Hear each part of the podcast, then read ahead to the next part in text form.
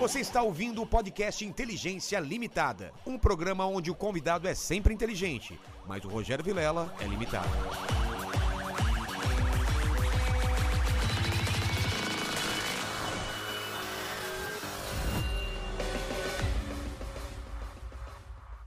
Olá, terráqueos! Como é que você tá? Eu sou o Rogério Vilela e tá começando mais um Inteligência Limitada. O programa onde você já sabe a limitação da inteligência acontece somente por parte do anfitrião que vos fala, porque sempre trago pessoas mais inteligentes, mais interessantes e com a vida muito mais neurocientistas do que a gente. Não é verdade? É verdade. Hoje eu acho que a gente tá batendo aquele teto de inteligência. Porque, vamos falar a verdade, às vezes vem uns convidados que não são tão mais inteligentes que a gente, né? Isso é verdade. Viu? Os piologos vieram aqui, uma ideia. Entendeu? Vieram os caras aqui que, pô, você fala, tá, não é. Ah, hoje o, o cara é neurocientista. Então, Eu nem sei direito o que é isso, cara, mas é uma palavra muito bonita, né? psicólogo também? Não, se eu fosse numa festa e hoje em dia eu fosse inventar uma profissão, porque eu já falei que sou astronauta, ex-BBB, quando, sabe, quando eu era solteiro eu inventava. Ia falar neurocientista. E o bom é que se dá pra você falar umas coisas que ninguém vai Dá, saber eu, também. fa- eu falo umas coisas de coach, assim. É, Você tem que preparar a sua, o seu, pro- reprogramar o seu cérebro para viver uma vida mais plena, sabe umas coisas assim? Sim, sim. Mas ele não é coach, ele é neurocientista. Mas antes de falar com ele, você fala com o pessoal aí da, da live, como eles participam com perguntas? Ó, pra participar é, é, é fácil, é o mesmo de sempre. Você manda um superchat pra gente, e aí lá na, na- no chat da live tá fixado lá os valores e, a- e as regras, né, Pra mandar. Você pode mandar um comentário, uma pergunta ou até mesmo Um jabazinho, né? Jabazinho, né? É isso aí. E por falar em jabá, já vou começando falando do nosso grande parceiro aqui, não é, pequeno pequeno Lene? Você não é o pequeno, Exatamente. é o pequeno mandíbula, você é o Big Lene. Big Lene. É o Big grande Lene. Lene, é o seguinte. Só lembrando que o mandíbula não saiu, não. Ele só está. Ele, alguns dias ele folga, porque ele tem que fazer sexo também, né? É, hoje ele foi Nem que seja com a própria, mão, a própria mão, né? É, hoje ele foi fazer a cirurgia da fimose. Foi mesmo? Foi, foi. Pô, vamos torcer então, mandíbula. É, coloque nos comentários assim. É, mandíbula curado da fimose. Hashtag, Cura da fimose? Hashtag, O que, que é? hashtag, Hashtag, hashtag mandíbula. mandíbula fimose. Isso, Melhor, mandíbula mandíbula fimose. E vamos ver se segunda-feira ele já tá bem aqui, tá bom? Você teve problema com fimose? Não, não, não, já nasci, já nasci pronto já. Tá certo. então vamos falar da Insider, cara. Que parceira nossa aqui. Terrax, estão vendo essa camiseta linda que eu tô usando hoje? Olha que você tinha visto aqui, Lene. Olha que bacana. Demais, hein, cara? Essa é a Tech T-shirt da Insider, uma evolução tecnológica da camiseta básica. O tecido é leve, respirável e não precisa passar. Ela desamassa no próprio body. Body, sabe o que é body? Body. É corpo em inglês. Além disso, não desbota com o tempo e tem ação antibacteriana, o que evita o odor e aquela pizza horrível no sovaco, caso você seja que nem o Lene, que sua como uma cachoeira, não é, Lene? Porra, você já viu aqui com as camisetas, tipo, não liga o ar-condicionado, você fica aquelas pizzonas aqui, né? Cara, tem, um, tem uns- um tipo de camiseta que eu nem uso, porque, cara, é. Mas eu já te dei uma dessas, você tá usando, e aí, viu a Sim, diferença? sim, hoje eu tô com uma dessa. É, essa daí, essa, essa, essa branca básica é a, É, é a Insider? É, a Insider. Pô, bonitona, e não tá suando, tá tranquilo. Não, tá É tranquilo. Estou até com blusa de frio, cara. Pô, que legal, cara. Outro produto muito da hora que você encontra no site da Insider é a cueca que eu não posso mostrar, mas eu estou usando. Porque eu adoro, porque ela não é daquelas que enrola e deixa desconfortável na virilha, você tá ligado, Tô né? ligado, Quando você tá um pouquinho mais gordinho, que ela fica enrolando, Sim, né? sim. aquela cueca laciada, né? Fazer aquele aqui, ó. Tirar, tá ligado? Ou então na barriga, que ela fica dando aquela enroladinha, né? O legal dessa daí é que cabe meu trabuco. Ah! Só porque ele é negão, olha só. Colocando. Ai, o meu trabuco. Eu vou falar que eu posso não ter um, um, um- material muito grande, uma peça muito grande, entendeu? Mas ela, ela, ela sabe, eu sei trabalhar direito. Vou fazendo no meio do jabá, a gente falou sobre isso. E a Insider tem presente pra você também, jovem terráqueo. É só acessar o site deles usando o QR Code que tá na tela agora ou o link na descrição, colocar o cupom Inteligência12 e ganhar 12% de desconto em todo o site. Já conhece Insider? Se sim, já compartilha aí a sua experiência nos comentários. Se não conhece, vai lá, garante a sua e depois vem me contar o que achou. Tá, tá certo? Então tá combinado? Tá combinado. Então o QR Code tá na tela? Tá na tela. E por que, que você colocou o link na descrição? Porque se você estiver assistindo essa live no seu celular, aí você não tem como copiar o QR Code, né? É, não dá pra colocar, mirar o celular no próprio celular. Exatamente. É, escanear. É quase um Então, insider. Aí É, você vai lá no aqui, ó. link. Insider tá aqui, ó. E esse presente aqui é pra você, Eslen. Que nome diferente, Olha só, né? é Olha bem aqui, ó. diferente. Tem uma cuequita Pô, obrigado. e uma e um e uma camiseta. Depois você Obrigado. me fala aí o que, que você achou, Obrigado. cara. Eu tenho usado direto Eu aqui pra fazer exercício também. É, eu adoro boa. correr, cara. Adoro correr e tal. Vai, vai servir muito bem. Va- E, e por falar em presentes, cara. Eu trouxe um pra você. Ah, isso que eu ia falar. Eu sou um cara interesseiro também. Eu trouxe- Presente inútil. Eu trouxe um presente. Mas relógio não é presente Não, inútil. mas é. Esse daqui, ele não funciona. Como que falam que é melhor ter um, um relógio parado do que um relógio quebrado, né? Porque o parado, ele acerta a hora duas vezes, pelo menos, no dia. você tá com a hora certa. Pode né? crer, exatamente. Esse relógio aí, Vilela, eu, eu foi o primeiro primeiro objeto que eu consegui comprar quando eu comecei a ter uma graninha extra. Ah, E é? aí eu comprei Pô, esse então tem- relógio. ele tem um valor, então. É, eu comprei esse relógio e fiz a excelente escolha de comprar esse relógio na China, naquelas, naquele site Aquele que China, demora tá pra caramba pra É, chegar, tô ligado. Dois meses e o bagulho veio sem funcionar. Ah, ele já chegou sem funcionar. Porque os caras são espertos, eles colocam pelo menos uma semana, duas semanas. Não, ele deve ter parado na Caramba, viagem. velho.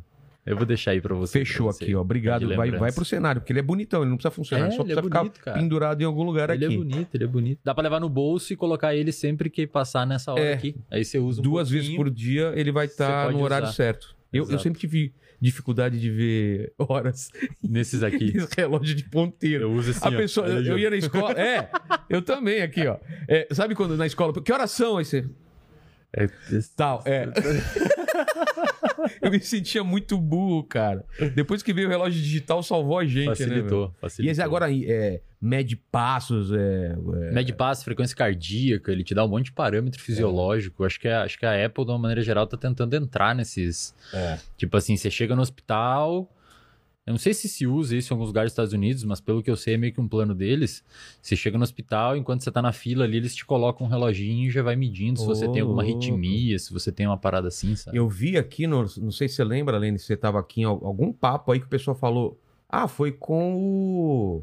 O Atala. O Atala. Ele falou que na Coreia, foi na Coreia que o pessoal distribui é, o, o Apple Watch para todo mundo, para monitorar todo mundo. Caramba, e aí, cara. se ele usa aquilo lá e, e- e manda os dados, Uhum, compartilha os dados, ele tem uhum. desconto Olha em um monte de coisa, assim. só. para você para forçar os caras a medirem passo. a- Uhum, Eu acho uhum. isso interessantíssimo. É, né? e se você for pegar, por exemplo, quando a gente desenha estudo científico, Vilela, a gente tem algumas limitações. Né? A principal limitação que a gente vê nos estudos com humanos, aqui no Brasil tem muitas limitações, porque não dá para pagar.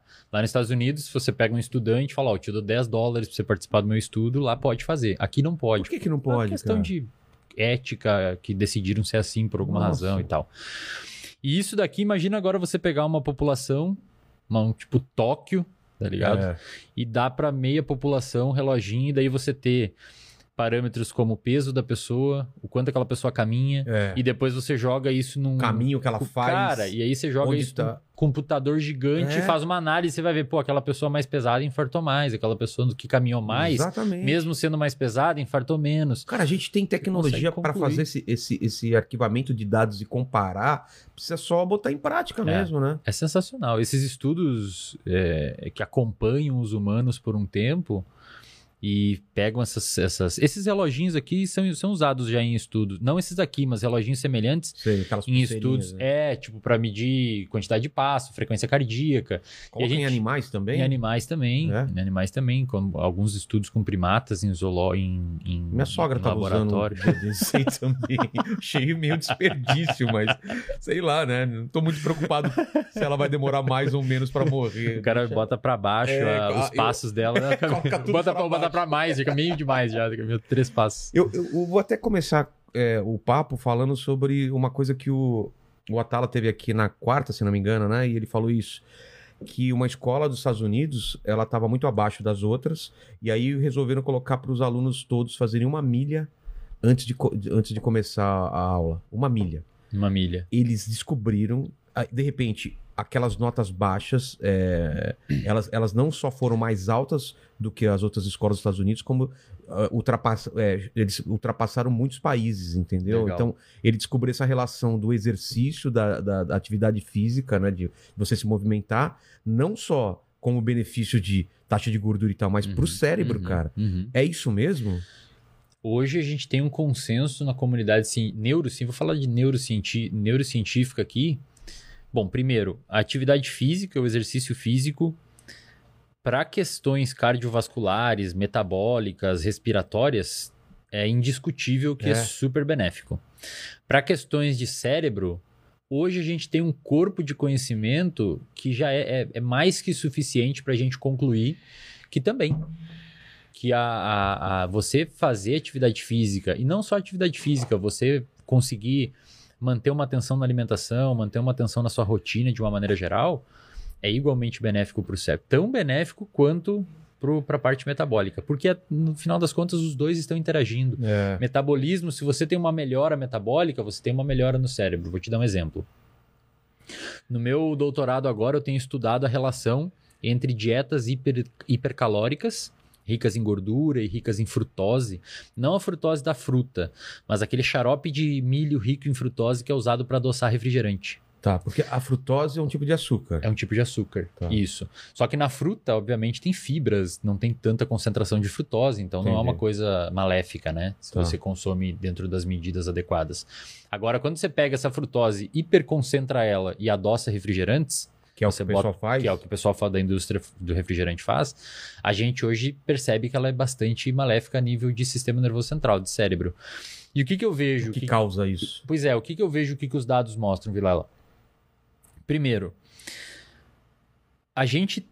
a- quando a gente entra numa dieta. Isso vai demandar uma resposta um pouquinho mais longa, tá? Quando a Tá. gente entra numa dieta ruim, acontecem algumas coisas no nosso metabolismo periférico, isto é, no nosso corpo.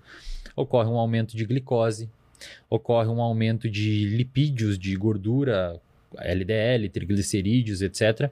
Mas também ocorre uma coisa que a gente chama de resistência à ação da insulina. A insulina é um hormônio que quando o seu açúcar no sangue sobe, a insulina permite que o seu músculo, o seu fígado, a sua gordura capte a Tá. glicose. Então, quando você tem aumento de glicose, ocorre aumento de insulina e a insulina permite que a célula puxe glicose para dentro. Tá. Diabéticos, que têm uma alta, uma alta taxa de açúcar no sangue, de glicose no sangue, eles têm um quadro chamado de, de- principalmente no diabetes tipo 2, um quadro chamado de, ação, de resistência à ação da insulina. Ou seja, a pessoa comeu tanto açúcar, comeu tanta conta. coisa, que meio que o, o pâncreas, que é o, o órgão que libera insulina, liberou tanta, tanta, tanta insulina que a célula ficou, ficou resistente. Então a célula já não identifica mais se tem ou não insulina ali e, portanto, não permite captação de glicose, a pessoa fica diabética. Ponto importante. Hoje a gente sabe que a gente tem insulina no cérebro. Ah, é? A gente tem insulina no cérebro. Mas o mais interessante, cara, é que os nossos neurônios, que são as células que a gente tem no cérebro, um dos tipos de células são as células funcionais do cérebro. A gente tem 86 bilhões de neurônios, bi com B, 86 bilhões de neurônios. As células do cérebro, elas não dependem de insulina para captar glicose. Elas captam glicose não precisando da insulina. Aí por muito tempo se perguntaram por que, que a gente tem insulina no cérebro então? É. A resposta é que a insulina no cérebro ela atua em formação de memória. Ela atua em foco atencional, em você prestar atenção nas coisas. Ela atua em melhora cognitiva geral. Tudo isso é necessário para você passar numa prova, como a Tala falou lá dos estudantes. É. Então, quando você melhora a sua capacidade de metabolização periférica da insulina, de utilização periférica da insulina, você melhora também a sua utilização central dela. Entendi. Então é impossível a gente dissociar mente, cérebro e corpo. As duas coisas são unidas. E quando você faz uma atividade física, você sinaliza para o seu cérebro que está tudo bem na periferia e melhora a microbiota, várias outras coisas importantes. Isso é um ponto. Então você diminui inflamação, coisas que a gente pode conversar. E a nível do sistema nervoso central, a nível do cérebro, você aumenta várias coisas importantes para o aprendizado de curto a médio prazo. A curto prazo, Vilela, se você, por exemplo, levanta de manhã ou ao meio-dia ou à tardinha, algum horário que você decide fazer atividade física e você dá uma caminhada de uma milha, uma caminhada que for, não precisa ser nada muito, muito intenso, você vai aumentar as suas catecolaminas, isto é, noradrenalina, é, as suas monoaminas de uma maneira geral, Tá isto é, inventando essas palavras. não, não. pega a mina, é, traz a mina, né? Josemina. E Josemina. Josemina. e aí você aumenta a dopamina, você aumenta a noradrenalina, etc. Dopamina, dopamina depois a gente vai falar dela. Dopamina, né? vamos falar. E, e, e esse aumento é. Cara, trocando em miúdos, assim, basicamente, quando você faz uma atividade física, você formula uma sopa química no seu cérebro que permite você aprender melhor. Entendi. Isso a curto prazo. A longo prazo, você aumenta a quantidade, a produção de fatores que a gente chama de fatores neurotróficos. Isto é, são fatores que permitem o seu cérebro se moldar e melhorar. Porque o nosso cérebro é quase como se fosse uma impressão digital do nosso comportamento. Ele, ele, ele se molda estruturalmente, inclusive fisicamente, de acordo com o que a gente faz. Tá. Por exemplo, pessoas muito bom de memória, elas vão ter um hipocampo, que é a região do cérebro que armazena a memória, maior fisicamente mesmo. Tem um estudo que fizeram com taxistas de Londres. Eu sempre mostro esses estudos nos meus cursos, que os taxistas de Londres, para passar na prova lá para Eles ser têm que taxista... saber todas as É. ruas. Não pode usar o E. É, eu, eu vi isso. Exato. Eles têm que saber, né? A prova, cara, envolve decorar 25 mil ruas. 25 mil ruas. Pra manter bicho. o lance Pra tradicional, manter um né? negócio lá, É. que, etc. E os, os neurocientistas malandros pensaram assim, cara, se o cara decora mil que for pra passar nessa prova, alguma mudança estrutural no cérebro dele vai ter em comparação a quem não conseguiu. Novas conexões, né? Exatamente. E eles fizeram isso. Eles, foi publicado um artigo num jornal chamado de Cell, que é um dos melhores, Célula em, em português, um dos melhores jornais científicos do planeta. Eles pegaram 100 pessoas, 100 taxistas que iam fazer a prova e mediram o tamanho do hipocampo antes deles estudar para a prova. Tá. E depois deles faz, estudar e, e fazer a prova, eles pegaram essas 100 pessoas e de novo olharam o tamanho do hipocampo. Chuta, aqueles que passaram na prova, e só os que passaram na prova, tiveram um aumento do hipocampo. O hipocampo aumentou um pouquinho. Porque provavelmente é meio que hipertrofiou. É como se fosse o músculo quando você faz academia. O seu cérebro ele dá uma aumentadinha devido a um número maior de conexões. E o mais interessante desse estudo é que aqueles taxistas que reprovaram na prova, o hipocampo não aumentou. Ou seja, Hum. parece que você precisa de fato que o seu cérebro mude para você conseguir ter uma melhora funcional no que você quer que seja.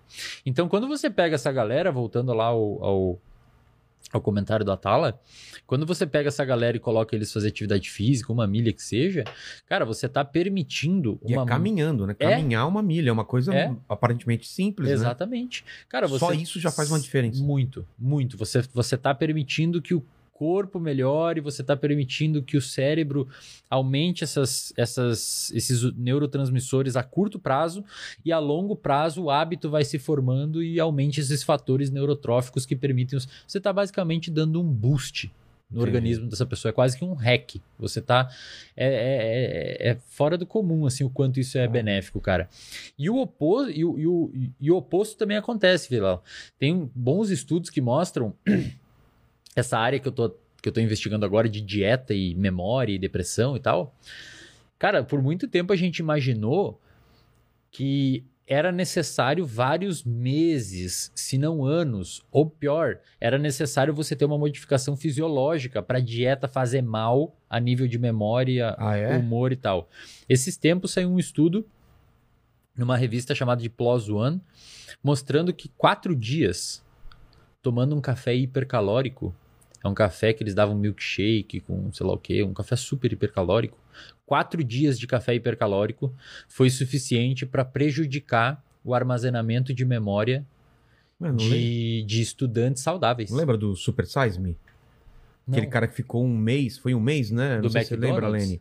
Um mês no McDonald's, só se É. alimentando no McDonald's, É, o um estrago que fez. Não, Foi um mês, foi um mês. O cara teve que Imagina. o cara teve que parar, né, meu? Ele É. tava entrando em depressão. É. Então hoje a gente sabe que essas, essas paradas dela de atividade física, comer mal, inatividade física, não precisa mais ser crônico. Agudo Entendi. já é suficiente para fazer um estrago. Mas eu queria falar de uma coisa que eu acho muito fascinante, que é o seguinte. Não sei se faz parte do seu estudo também, mas de, de analisar a nossa evolução como ser humano. Como que era antes, quando a gente era caçador-coletor, a gente vai para fixar, fixar mais numa terra, Uhum. começa a agricultura, para a gente dar esse salto de hoje, que é o máximo de conforto, Uhum. de você andar pouco, não Uhum. levanta nem para trocar um canal. É, a a gente fica sentado e deitado e, e- cara, o corpo, a gente vai mudar daqui a um tempo, a gente vai, é, vai ver essas mudanças, porque o nosso corpo foi todo preparado para esse, esse começo da gente de atenção, de correr, andar o dia inteiro. A gente já não tem tanto pelo quanto tinha e, e várias mudanças. Como você analisa lá da época, daquela, daquele começo da gente até aqui, o que mudou, o que pode mudar ainda? Cara, puta pergunta. Puta pergunta. Porque sempre que eu falo de cérebro, eu levo em consideração o aspecto evolutivo. Isso. Bom, Primeiro o cérebro ponto. aumentou, né, nessa, nesse, nesse tempo. Ele, o córtex, que é a região, a casca. A casca. Imagina uma laranja. Tá, O, a casca da laranja a gente chama de córtex. tá. O nosso cérebro tem um córtex. O nosso cérebro, ele não é o cérebro que tem mais neurônios. Não? Não, o elefante tem muito mais neurônio que nós. Ah, é? Muito. Um elefante tem 200 e poucos bilhões de neurônios. É muito. Mais que o triplo, mais E que o por que quadro. na teoria a gente é mais inteligente? Porque a gente tem um córtex mais sofisticado. A gente tem relativamente mais neurônios no córtex. Em comparação a outros animais, o número. Nós somos animais, vale ressaltar aqui. Se as pessoas É, vamos deixar lembram, claro né? isso, Só pra lembrar, eu sempre falo O isso. Vezes, é Nossa, mais o cara me chamou de, gente. o cara me Animal. chamou de animal É. e tal. Pô, por favor. Nós somos animais também. Com- é, relativamente aos outros animais, a gente tem mais neurônio no córtex, nessa casca de fora Sei. principalmente no córtex pré-frontal, que está atrás da nossa testa. E essa, essa população complexa de neurônios no córtex pré-frontal é o que faz a gente estar aqui conversando num podcast e transmitindo para uma galera em outro lugar. A gente consegue Tem abstrair. qualidade diferente esse- esses neurônios? Tem qualidades. Qualidades, eles são morfologicamente, a estrutura deles são diferentes, mas, ele- mas também é uma região que se aprimorou muito em comportamentos complexos, como Ah, tá. abstração, teoria da mente, por exemplo. Se eu ver você fazendo umas caras meio feias, eu vou pensar, cara, ele não tá gostando do que eu tô fazendo. Entendi. Se eu não tenho isso, eu não consigo imaginar como você tá se sentindo e, e simular futuro e elaborar de padrões. instrumentos. Exato, tudo isso. Então, a gente, ao longo da evolução, a gente evoluiu mais, digamos assim, esse córtex, principalmente Entendi. o pré-frontal. Tem uma pesquisadora, uma neurocientista chamada Suzana Herculano, que ela tem uma hipótese. Ela não mora no Brasil hoje, mas ela tem um livro chamado A Vantagem Humana. Muito bom livro. Que ela. Ela foi a primeira pessoa a contar quantos neurônios a gente tem na cabeça, no cérebro. Como se conta isso? Cara, ela. Eu não lembro, acho que ela comentou que foi uma ideia, inclusive, de uma aluna dela. E foi muito bizarra a ideia, assim, cara. Ah, Porque é? imagina, ela chegou ao número de 86 bilhões. Depois vamos voltar nessa parte da evolução aí, se Tá. a gente não quero falar sobre isso. Tá. É importante. Fazer um parênteses aqui. Ela sempre se achou que a gente tinha 100 bilhões. 100 bilhões. Sempre se achou. Jogou esse, Inclusive, jogaram um- esse número e É que fizeram um cálculo, cara, baseado na- no tamanho da massa do cérebro. Fizeram, tipo, ah, o cérebro é mais ou menos desse tamanho, então deve ter isso aqui de neurônio. Tá. Como E aí se um- ele se espalhasse de uma maneira... Isso. tipo, e- é, É o que dá pra botar nesse tamanho Ah, que tem, entendi. mais ou menos isso. E aí um, um professor aqui da UFRJ mostrou, do Rio, escreveu um livro, um tempo atrás, chamado 100 bilhões de neurônios, o nome do livro. E aí essa Suzana de Culano falou com ele, falou, da onde que veio esse número? E ela foi pesquisar e ninguém tinha contado quantos neurônios a gente tem. E aí ela conversando com o grupo dela e tal, não lembro, eu acho que ela comentou que foi uma aluna dela, não, não vou recordar o certo, mas foi basicamente assim, eles pegaram o cérebro de um homem, se eu não me engano, de 54 anos, eles derreteram o cérebro, fizeram o cara uma tava sopa. morto, né? Sim, sim. Isso é importante É, vale claro. ressaltar o cara, tá? Não é o Hannibal cérebro, Lecter, né, não, que fez aqui. fez uma fatia, um- uma milanesa do cérebro. Eles derreteram, fizeram uma sopa de cérebro Tá. e colocaram, acho que em um metro quadrado. E com tanto de altura.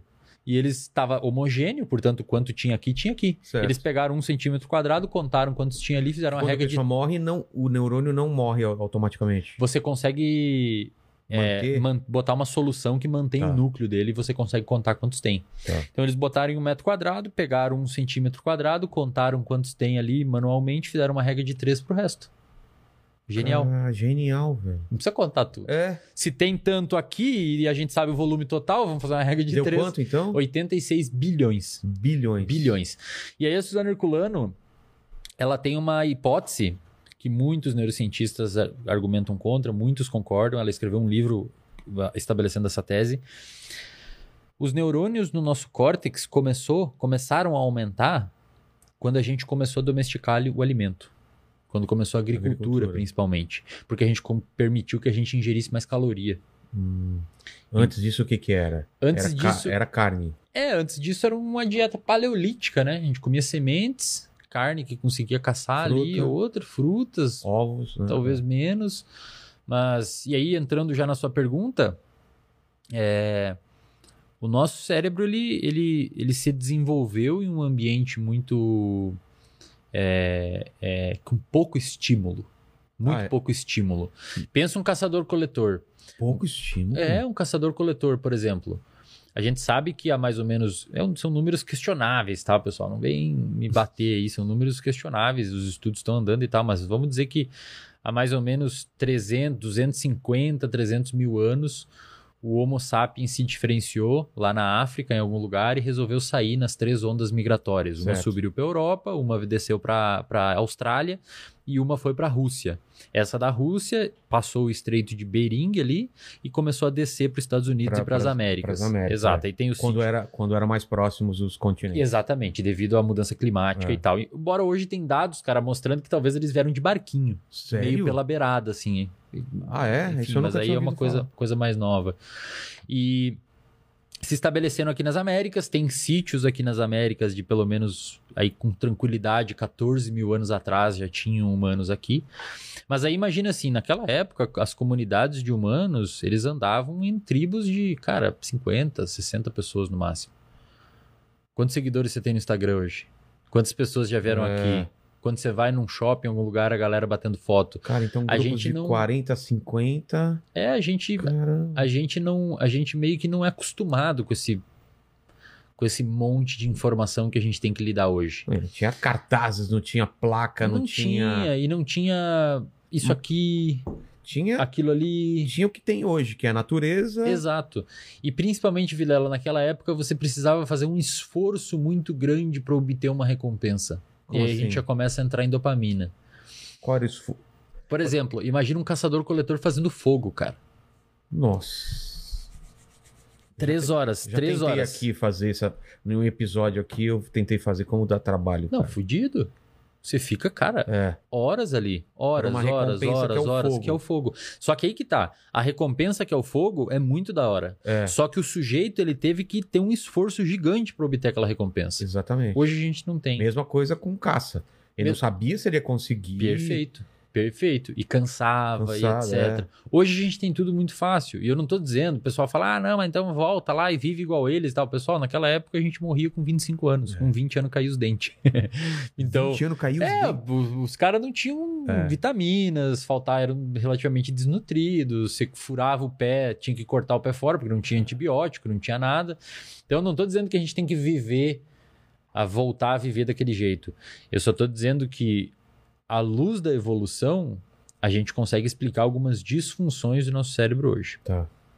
E aí a gente tem que falar principalmente dopamina, que é uma coisa que eu venho falando bastante lá no meu Instagram, no meu canal do YouTube e tal. Quando a gente olha, inclusive eu li um artigo recentemente, o, arti- o, título do artigo era, era existe um, um- como é que é? Existe um, um desencontro entre o nosso sistema dopaminérgico e a sociedade atual. Parece que a sociedade atual evoluiu muito mais rápido que o nosso cérebro foi projetado para conseguir se adaptar a Faz isso. sentido, cara. Então, se você pega, por exemplo, é, um- duas gerações atrás, digamos que você pega uma criança hoje e teletransporta essa criança para 1900 e para 1910, Tá. tá? E aí você pega uma criança de 1910 e teletransporta para 1600. Eu acho que a criança que a gente teletransportou primeiro vai ver mais, vai sentir mais do que a outra, mesmo a outra tendo voltado muito mais tempo. É. Ou- houve muita modificação em um, em um curto espaço de tempo, cara. Olha a internet. É. Esses tempos aí não tinha internet, telefone. Esse dia eu tava olhando na- no YouTube o Steve Jobs mostrando o primeiro iPhone, acho que foi 2006, É, cara, 2004. é pouco tempo pra caramba. o cara fez assim, Meu pai fala isso, ele demorava muito tempo pra ver uma inovação, né? Você imagina do, do, do, do vapor para o petróleo, né? Exato. sabe? Pro, Exato. Pro, pro fóssil, né? E aí hoje a gente tem muito rápido, muito rápido, muito muito rápido, tem que se adaptar e é muita coisa, a gente tem que lidar com muita informação, parece que o- a nossa até a nossa percepção de tempo muda e acho que o nosso cérebro não está muito projetado para lidar com isso. E Qual, gente- qual é o efeito disso? Ele meio que bugar, dá, É. dá pau? eu, eu sustento uma ideia baseada no funcionamento do cérebro. Lembra que eu comentei da insulina? De quanto Sim. mais você consome açúcar, você cria resistência à ação da insulina? Quanto mais você consome esses estímulos que a gente chama de dopaminérgico, Sei. você meio que começa a criar uma resistência à dopamina. Primeiro de tudo, Vilela, o que, que é a dopamina? O que, que é a dopamina? Para a galera entender. Primeira coisa que vem à cabeça de muita gente quando fala dopamina é prazer. É, Não é. Isso é uma coisa do senso comum e isso está errado. sempre ouvi falar isso. Dopamina não tem necessariamente a ver com prazer, embora ela pode estar envolvida com prazer. Dopamina tem a ver com motivação. Dopamina é a busca pelo prazer. Dopamina é a antecipação de um possível prazer. Isso é dopamina. Então, digamos que você pede uma pizza. Tá. A dopamina aumentou fazendo você pedir a pizza, não quando você come a pizza. Ah, é? Isso, exatamente. Eu achei que era quando você colocava aquela coisa Não. maravilhosa, vinha aquela descarga de. Não, aí Dopamina. são outras coisas, são endorfinas, ocitocina, Ah. serotonina, um pouco de dopamina, mas a dopamina é você pegar o telefone e pedir a pizza. Pro cara que tá é, solteiro, é. É quando a mina do Tinder topa o encontro Isso. mais do que a transa em si. Exatamente, exatamente. Caramba. Inclusive, essa dopamina, esse funcionamento da dopamina explica porque muitos casais dão errado quando mudam morar junto. É. Porque aquela perspe- perspectiva de novidade, de coisas novas, etc., acaba muitas vezes se o casal não conseguir manejar isso. E começa a criar um desinteresse, uma desmotivação para com o relacionamento. Então imagina o seguinte, um experimento bem interessante que a galera fez com ratos para descobrir isso da dopamina. Se você pega um rato e você coloca ele perto de uma comida, eles adoram comidinha diferente e tal, chocolate, Nutella, Ah, é? eles amam Nutella. É, Chocolate ao leite não, mas Nutella eles gostam. É sério isso? Aham, sério. Uma vez eu fui fazer um experimento no laboratório, eles não curtem muito chocolate ao leite. que eles fazem Pô, não assim? tá comendo? É, ele levanta a mãozinha dele. Dá um chocolate amargo ele faz assim, ó. e se você bota o animalzinho perto legal, do, do negócio, é, ele come. Se você depleta, isto é, se você destrói os neurônios dopaminérgicos dele, você vai lá, dá uma toxina que Sei. vai só nos neurônios de dopamina e destrói os neurônios de dopamina. Se você bota o animalzinho perto, tipo eu tô aqui perto disso daqui, ó, Ah, e eu, tô, e eu, eu não tenho dopamina no meu cérebro. Prestem atenção a galera que me pergunta no Instagram. A galera me pergunta no Instagram onde que eu, o que, que, é, do- o que, que é de fato a dopamina. É isso, ó. Se eu não tenho agora, se eu tomo um negócio aqui e destrói meus É. neurônios de dopamina, eu ainda sinto prazer comendo isso. Ok. Sem dopamina, o prazer existe. Agora, se você pega isso daqui e coloca lá em cima, se eu não tenho dopamina, eu não levanto e buscar. Entendi. Mesmo sabendo que Fica isso me dá bem prazer. claro esse exemplo, é. Então, Entendi. sem a dopamina ela não permite que você busque o prazer. Mas você sente prazer. É aquele, aquela pessoa que fica em casa e quando os amigos, ah, tomar uma cerveja, comer uma pizza, alguma coisa assim. Ah, não. Cara, se os amigos virem até aqui, eu faço. Mas eu não vou lá. Tá? Então a pessoa ela sente prazer desde que ela não precisa fazer esforço para obter o eu prazer. não tenho dopamina, então, velho. Porque eu tô numa dessas. Assim. Ah, não, vou ficar em Ah, casa. não. Ah, sair de Porra, casa, velho. Caralho, puta trânsito. É, mas faz sentido, né, cara? E, e quando você faz, Vilela, voltando à sua pergunta da evolução, quando você coloca as pessoas. E, e isso é muito louco. Essa parte é muito louca da dopamina. Que poucas pessoas entendem. Você não pode brincar com a dopamina. Como assim? Você não pode brincar com a sua dopamina. Sua dopamina é- é uma coisa séria. Ah, tá. E hoje é muito fácil a gente obter estímulos dopaminérgicos. Por exemplo, aqui na mesa tem dois muito importantes: doce e álcool. É. São coisas dopaminérgicas. Se eu como isso aqui, a minha dopamina sobe. Se eu bebo álcool, minha dopamina sobe.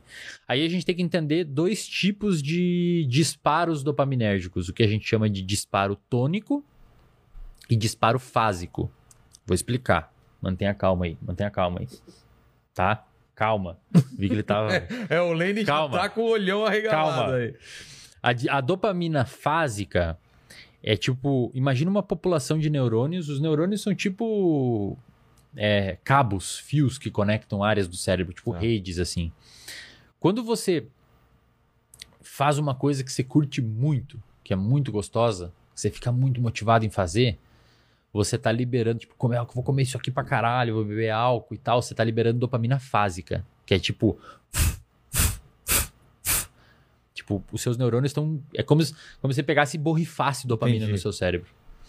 A dopamina tônica é um tipo. Um negócio que fica sempre vazando, como se fosse uma Constante. mangueira, sempre Tá. constante. Essa dopamina tônica, ela explica porque algumas pessoas são um pouquinho mais felizes, alegres ou ativas, e outras pessoas são mais introvertidas, até um pouco mais tristes, mais desmotivadas naturalmente. Pessoas que têm uma dopamina tônica um pouquinho mais baixa, a gente chama que são pessoas distímicas, são pessoas relativamente mais tristes. Tem as pessoas eutímicas, que são normais, e tem as pessoas hipertímicas, são pessoas bem interessantes, que são aquelas pessoas automotiváveis, são super motivadas para fazer coisas. Muitos influencers são assim, muitos youtubers são assim, muita galera do mercado financeiro é assim. Todo mundo que faz. Ah, tá, tá, tá, ah, quero fazer, quero fazer, quero fazer, quero fazer, quero É. fazer. Tá ligado? E essa pessoa tem essa dopamina Professor, de, tônica. professor de, de spinning, assim, né? É. Nossa, os caras É. tomam um pique, velho. Não é, Lênin? Os caras. Vamos lá, cara, tá todo mundo aí! Vamos lá, velho! Você tá morrendo aí, não consegue. É o carinha lá do. Segura essa dopamina aí, professor. Qual que é o filme? O Lobo de Wall Street? É, o nome É, é, né? é, Aquele, pode né, crer. o- o- Exatamente. Aquele personagem lá. O, O cara, cara, é motivado exatamente. sempre. Perfeito, cara. E só que qual que é o problema? Quanto mais dopamina fásica e bebe, e aqui, e gordura e, e- É é o- e pornografia em excesso e não sei o que, drogas, drogas dopaminérgicas. Esportes radicais. É, também, espo- né? esportes muito radicais que dá pra, dá pra viciar. Isso que é legal falar. Vicia, As cara. pessoas têm que entender que a gente consegue sentir barato, o barato de uma droga, a gente consegue algo próximo com comportamentos também. É. Sexo, masturbação, esportes, etc. Só que qual que é o problema, Vilela? Quanto mais dopamina fásica a pessoa obter, isso aqui, isso aqui, isso aqui, coisas. aquela dopamina tônica começa a diminuir, cara. Caramba. Porque o seu cérebro, ele, ele faz um processo que a gente chama de down regulation. Ele regula para baixo os receptores onde a dopamina se liga e a dopamina tônica começa a ficar mais fraca. E aí o que, que a pessoa precisa? Mais Sempre estímulo, mais. mais estímulo, Sempre mais mais. estímulo, eu mais preciso estímulo. mais, eu preciso mais, eu preciso mais. E na ausência daquilo, a dopamina tá lá embaixo e a pessoa começa a ficar mal. Aí fica buscando mais. Isso, isso, é, isso é, é mais ou menos o que acontece no vício. Nossa, Você começa a ficar mal sem a substância isso, e você precisa cada vez mais da substância. Então, eu sempre falo para as pessoas: nós evoluímos sem esse monte de estímulo dopaminérgico.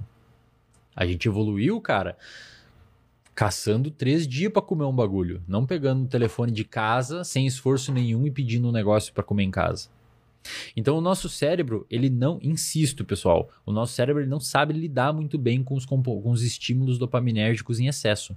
E isso gera um problema, Vilela, muito grande, cara, que eu, pela, eu imploro assim para as pessoas me ouvir nesse momento. Que é o quê? As pessoas de hoje não sabem conviver mais com o tédio, cara. É. Era uma. Cara, eu, sabe o que eu lembro? Eu, eu sou do interior. Você vai. Não sei hoje como tá, mas eu, eu ia pro interior, você via a galera conversando com aquelas, aquelas cadeirinhas, olhando, olhando a rua. Exato, E cara. ficava lá, passava horas. Exato. Hoje em dia você não vê ninguém sem um Molecada na- aparelho. a É. molecada na rua. A gente a- o dia inteiro na rua, andando, jogando bola, jogando bola. É, Cara, era isso, velho. Exatamente. E hoje a gente não. Mal consegue não- assistir um filme, o filho da mãe não consegue deixar o, celular ligado. Você vê no cinema, o cara não consegue passar duas horas sem É, é. ter outro estímulo daqui. Exatamente. Entendeu? A galera não sabe conviver mais com o tédio. Percepção de espera. É, é... Contemplação, né? É o lance da con- é. A contemplação. é- é- eu, eu, eu, eu sou desses caras. Eu, eu vejo que eu, eu perco muito menos tempo contemplando as coisas do que eu. Parece que eu não tô fazendo nada. Sabe aquele negócio assim, tipo. Eu tô na espera de, um, de, um- de uma consulta. Caramba, meia hora passou. Pô, não fiz nada, então eu tenho É. que mandar um e-mail, tenho que fazer não sei É. o quê. Cara, e por quê? Por que, que É. eu tenho que aproveitar cada minuto do meu tempo? Cara, por causa disso, porque a gente meio que é uma cobrança interna, É, ou é do uma- mundo? É uma cobrança interna. É, isso provavelmente acontece mais em cidades grandes, pelo fluxo rápido do lugar. Até depois a gente pode comentar, interessante, tem dados bons sobre isso. Mas principalmente por quê? Porque o seu cérebro ele, ele acostumou tanto com essas dopaminas fásicas que quando ele identifica um intervalo relativamente grande, que não é grande, de meia hora, sem elas, parece que você tem que, tem que conquistar alguma coisa, tem que ir em busca de algo. Então eu vou fechar esse e-mail, eu vou responder aqui, eu vou fechar esse convidado, eu vou não sei o que, eu vou ver as métricas, eu vou, postar uma foto no Instagram para receber os likes, etc, etc. Ou para circular a rede do canal. E a gente tá desaprendendo a conviver com o tédio. E isso, cara, é muito perigoso. Muito. Por quê? Porque hoje é muito fácil fugir do tédio. É. Aqui, ó. Tá ali, ó. Tá o iFood. O- falei do Tinder também. O Tinder. Aqui, todo aquele negócio de falar, putz, cara, não conheço ninguém. Não sei. Vai no Tinder, é um catálogo de É. mulher. Vai no. Num bar é um catálogo. É, Quando, quando eu era criança, a gente não tinha chocolate todo dia ou a qualquer momento. Era, eram dados especiais, refrigerante. Era só final de semana, entendeu? E agora seu filho pede, ah, quero McDonald's, quero É. não sei o quê. É. É muito fácil, né? Muito, cara. E aí a gente Isso voltando... no cérebro, então, entendendo o que você falou, é o seguinte: eu, eu quero esses estímulos, eu sei que eu consigo esses estímulos, então minha dopamina fala, ah, tá de boa, vou baixar aqui. É. Porque toda hora ele É, consegue isso estímulo. Só que aí que tá. Aí você começa a cada vez ser mais difícil viver sem os estímulos. É. Porque a dopamina, ela não mantém basar, ela baixa. Você Aí a falou pessoa certo. vai pra uma montanha e não consegue ficar o final de semana Não sem, consegue. sem sinal de Não celular, consegue. cara. E sabe o que que eu tenho visto na clínica, Vila? Não, mas, mas sabe o que é o mais maluco? Desculpa Ah. te cortar. Não pode falar. Porque ele poderia conseguir novos estímulos no novo local que ele nem imagina que tem. Perfeito. Vou numa cachoeira, porra, vamos ver os estímulos de lá. Mas, Vou andar cara, a cavalo. A cachoeira e andar a cavalo, o que, que é a cachoeira e dar a cavalo perto de um barzinho com a galera, É. ou álcool, Não, ou, ou, ou um celular, que você tem Exato. milhões de oportunidades aqui, né? Cara, e isso é legal porque, primeiro, eu tenho visto na clínica, eu tenho uma clínica de psicologia, onde eu e mais oito pessoas atendemos online, pessoal e tal. E eu, eu até, esses dias, fiz uma reunião com eles e perguntei pra eles se aconteciam com eles também isso. Quando eu comecei a clinicar, foi por volta de setembro, mais ou menos. E eu tava com a minha agenda pouquíssimas pessoas, falei, caramba, velho, agora final do ano vai sumir todo mundo, né? Vai ter ninguém mais procurando atendimento. Porque é final do ano, você sai, vai Claro. viajar, vai pro interior, vai pra família. Pelo contrário, Vilela. A galera tende a piorar final do ano, cara. Por quê? Porque eu acho que justamente por isso. Primeiro, você sai de uma rotina que muitas vezes é importante pra você. As pessoas não lidam bem com isso? Não, não lidam muito bem. Segundo, às vezes você vai viajar lá para pro interior de não sei da onde, aí você fica, pô, mas daí? eu- Nossa, pra mim é a melhor, melhor época do, do Cara, mundo, cara. ótimo, É, é o Ótimo. final do ano, cara. Tem muita gente Porque que essa consegue, quebra da, da rotina é muito bom pra Então mim. aproveita, cara, porque você ainda tem a sua dopamina estabilizada ali, você consegue aproveitar outras coisas. E Mas isso deixa eu fazer uma pergunta. pode fazer. É pro Lene, não é Tá, minha. pode fazer. Esse pessoal que bate muita punheta, que é viciado. é, é uma pergunta do Lene. Ele mandou aqui, eu escutei. Mandou, também. e o Mandíbula, que já foi embora, mas ele também é muito viciado nessas coisas. aqui. Aham. Ah, qual é o problema? Você falou disso daí, desse estímulo. Estímulo, estímulo, estímulo. Mas, mas o, o Lene, de- deixa eu só avisar, ele é gospel. Aham, Ele é de igreja e tal. Aham. Então, é, um, é uma punheta santa. entendi. Não é? De certa forma. Você não tá pensando em coisas ruins. É, É uma dopamina da boa, né? Você, se, se toca ou, ou de vez em Fala a verdade. Sim, Estamos estamos sim. entre É sério mesmo da igreja? Claro. É, sério, sério, sério. É que, assim, é- é- chega uma certa idade que você tem que. Você não pode ficar acumulando muito. Exatamente, é o que eu penso. Senão Não- pode criar um outro Você problema. começa a também. chorar o, É, o- esperma, né? o cara não- que não se masturba fica Em vez de chorando. dopamina pro cérebro, vai esperma, né, cara? Vamos, vamos falar. Tem um movimento no FEP, todo esse negócio de se masturbar menos. Pra... O que, que é verdade e o que é mentira nisso? É, é me- Eu sei que tudo, tudo em excesso é ruim, mas até que ponto é verdade esse negócio de você não se masturbar mais pra ter uma vida melhor? Vilela, eu, a- eu, assim. Deixando claro que isso é uma pergunta que o Lene Tá, me pediu. Lene. Vou responder É, você. pra ele, tá? Vou responder você olhando pro Vilela. tá bom, tá Cara, eu, eu acredito, isso aqui eu não conheço estudos especificamente sobre masturbação, mas sei sobre pornografia. Então, o que eu vou explicar agora Deve aqui. ter a ver, né? Sim, com certeza. O que eu vou explicar agora aqui é minha opinião baseado no que eu li. Acredito que a masturbação em si não tenha problema. Tá. Eu acho que o problema é o que você usa para fazer a masturbação. Por quê? Porque Ah. a masturbação, ela é um comportamento que gera prazer em você. Tá? Tem uma descarga do que quando você. Tem um estudo publicado na Journal of Neuroscience, que é um jornal, o principal jornal na área de neurociência, que mostrou. Os caras fizeram um estudo assim mesmo, cara. Eles botaram uma ressonância eletromagnética, é uma ressonância funcional no cérebro das pessoas enquanto elas tinham orgasmo. Eu, eu Mulheres imagino, e homens. Eu imagino, Eu imagino médicos... o estudo, é. Não, eu imagino os médicos que tem que também. acompanhar esse estudo. Cara, é o estudo Com a pranchetinha aqui. Cara. Os caras batendo É, punheta aqui. Ok. Cara, e é o estudo mais lido, cara. Eu acho, Sério? eu acho que a galera vai ler por causa claro. dos materiais e métodos É pra saber como é claro. que foi feito. Aí eles descrevem lá, a gente deu uns Tá. materiais, todo bonitinho, Tipo vídeo, revista. Isso, Tá. exato. E eles mapearam. Tem várias áreas do cérebro que se ativam, não é nada especial, assim. Mas ocorre uma descarga desses, desses neurotransmissores que eu falei: endorfina, serotonina. Dopamina, etc. quando ele, ele pensa em, É aí. não é? Isso, você entendeu o que é dopamina. E aí que mora o problema. Eu acredito que masturbação não tem nada a ver. Não tem problema nenhum. Eu acredito que o problema é o que você consome pra se masturbar. É a expectativa. É. E, e Vilela, sempre que perguntarem pra você o que, que é dopamina, você responde isso. A dopamina é expectativa de algo. É a melhor definição que tem, cara. Melhor definição que tem. Você podia. Eu, eu vi aquele estudo que você falou sobre, sobre macacos. Da É, co- cocaína. Era macaco ou, so- ou- ou de ratos da- de acender a luz e tal? Acho, Ah, sim. acho isso muito interessante pra gente entender isso boa, daí. boa. Você quer falar depois do. Depois do- eu falo desse aí, depois eu Tá. falo desse aí. Então, olha só.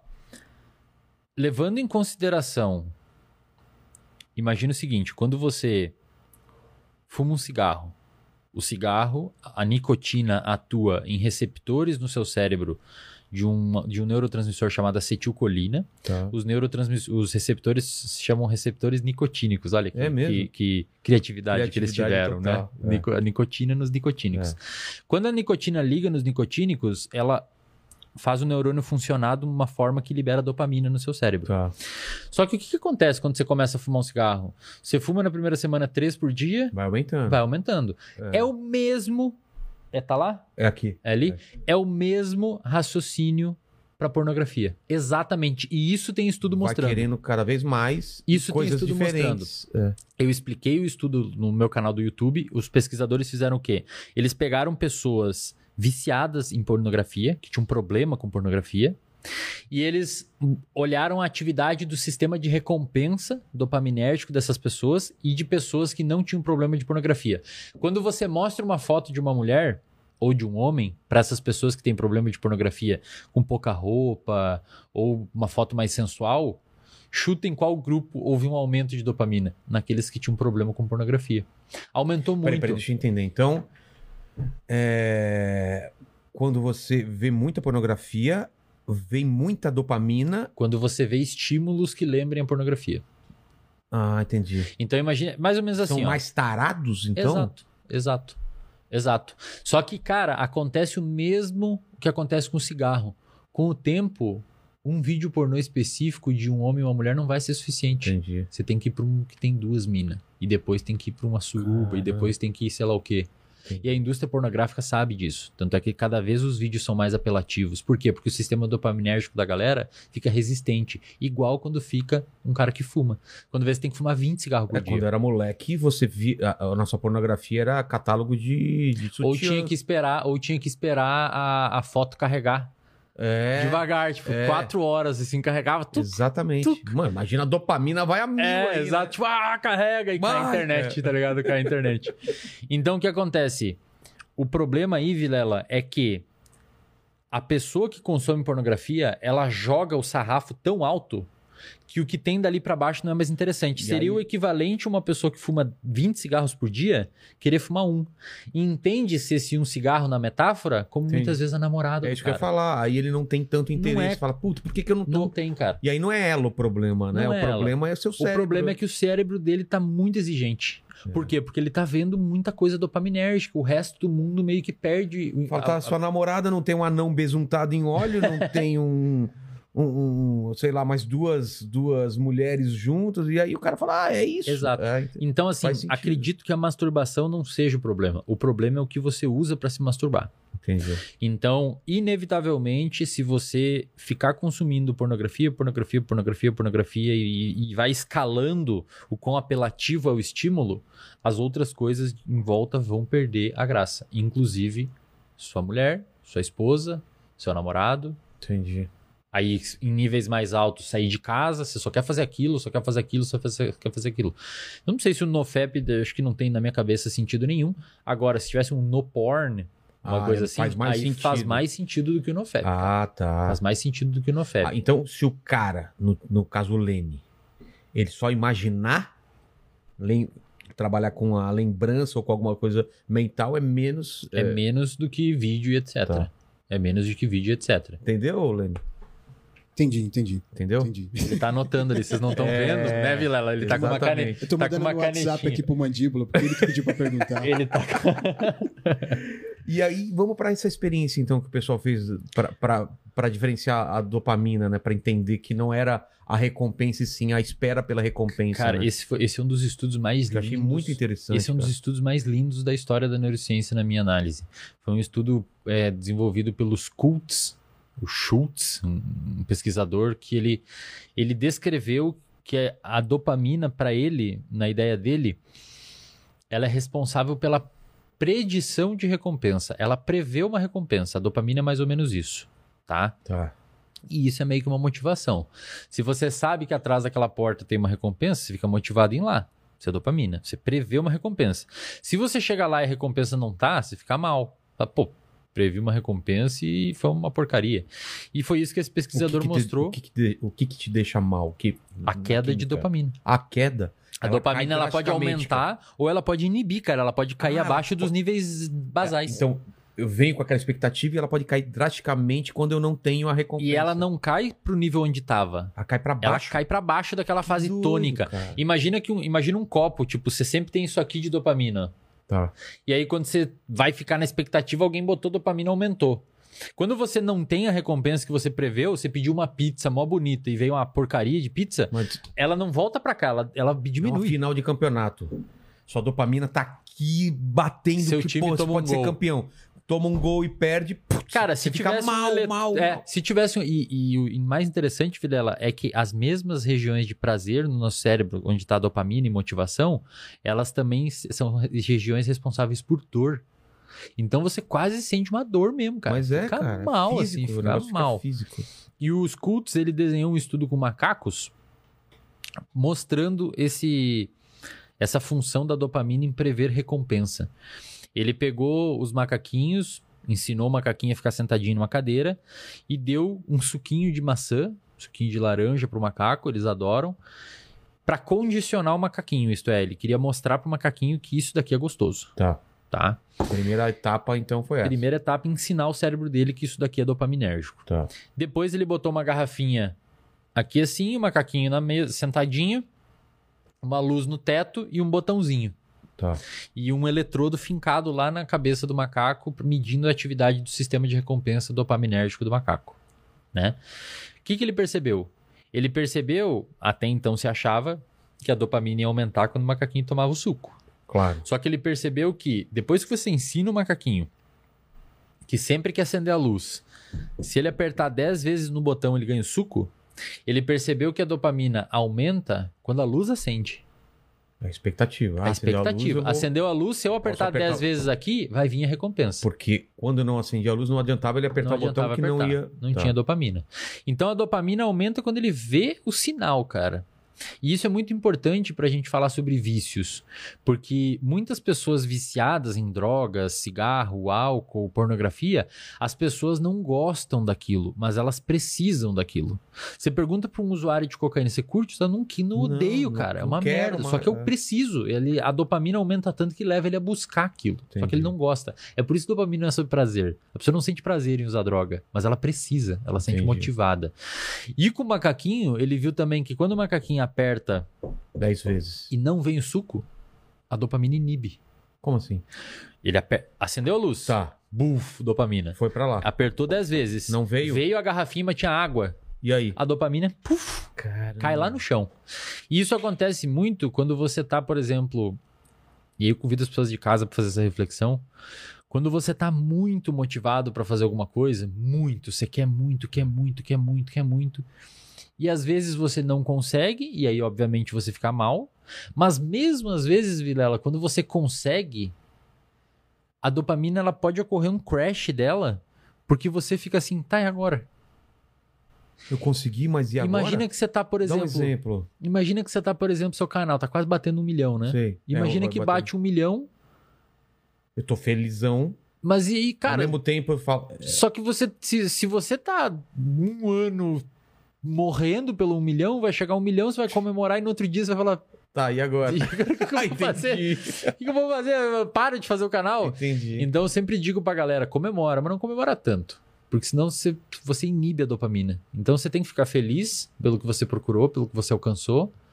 Mas também, se você quer buscar mais, já atualiza o software e fala, não, agora eu quero Não é um à milhão e toa meio. que, que, vamos falar de youtuber, né? Tem tanto youtuber com depressão, porque eles se colocam a um- alguns, é, alguma, um- uma taxa de crescimento impossível para ele.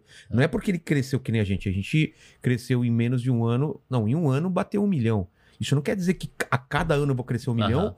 Ou pior, que o ano que vem eu bater dois, depois quatro, Uhum. depois. Uhum. Porque o youtuber ou o cara que trabalha com, esse, com números, né? E, Uhum. e aí eu posso jogar para as redes sociais também. Se tá aumentando o meu número de likes e tal, você começa a sempre querer mais, mais, mais. Você não se contenta já com o que você tem, né? Perfeito, Por que, perfeito. que a gente tem essa necessidade de querer o mais? Não tá satisfeito com. Cara, minha vida tá boa. Eu amo minha mulher, eu tô na casa que eu quero, eu tenho o carro que eu quero. Por que, que depois de um tempo isso já não é tão legal e eu quero mais do que isso? Entendeu? Não tô falando de mim, porque Aham, eu- pra mim aham, tá bom pra aham. caramba a- a- as coisas. É aquele mesmo mecanismo da pessoa que não para em três cigarros. Ela precisa mais. Tá. O seu cérebro começa a visitar um ambiente onde ele gosta. E ele quer te levar mais vezes lá. E Mas por que, que a gente não se acostuma e não consegue achar prazer numa coisa recorrente, mas que é boa? Não sei se eu me expliquei direito. você. Por exemplo, vamos dar o exemplo do macaquinho. Se toda vez que ele aperta, é, toda vez que acende a luz e ele aperta e vem a- o suquinho, e ele continua fazendo isso e não dá erro, sempre acontece isso.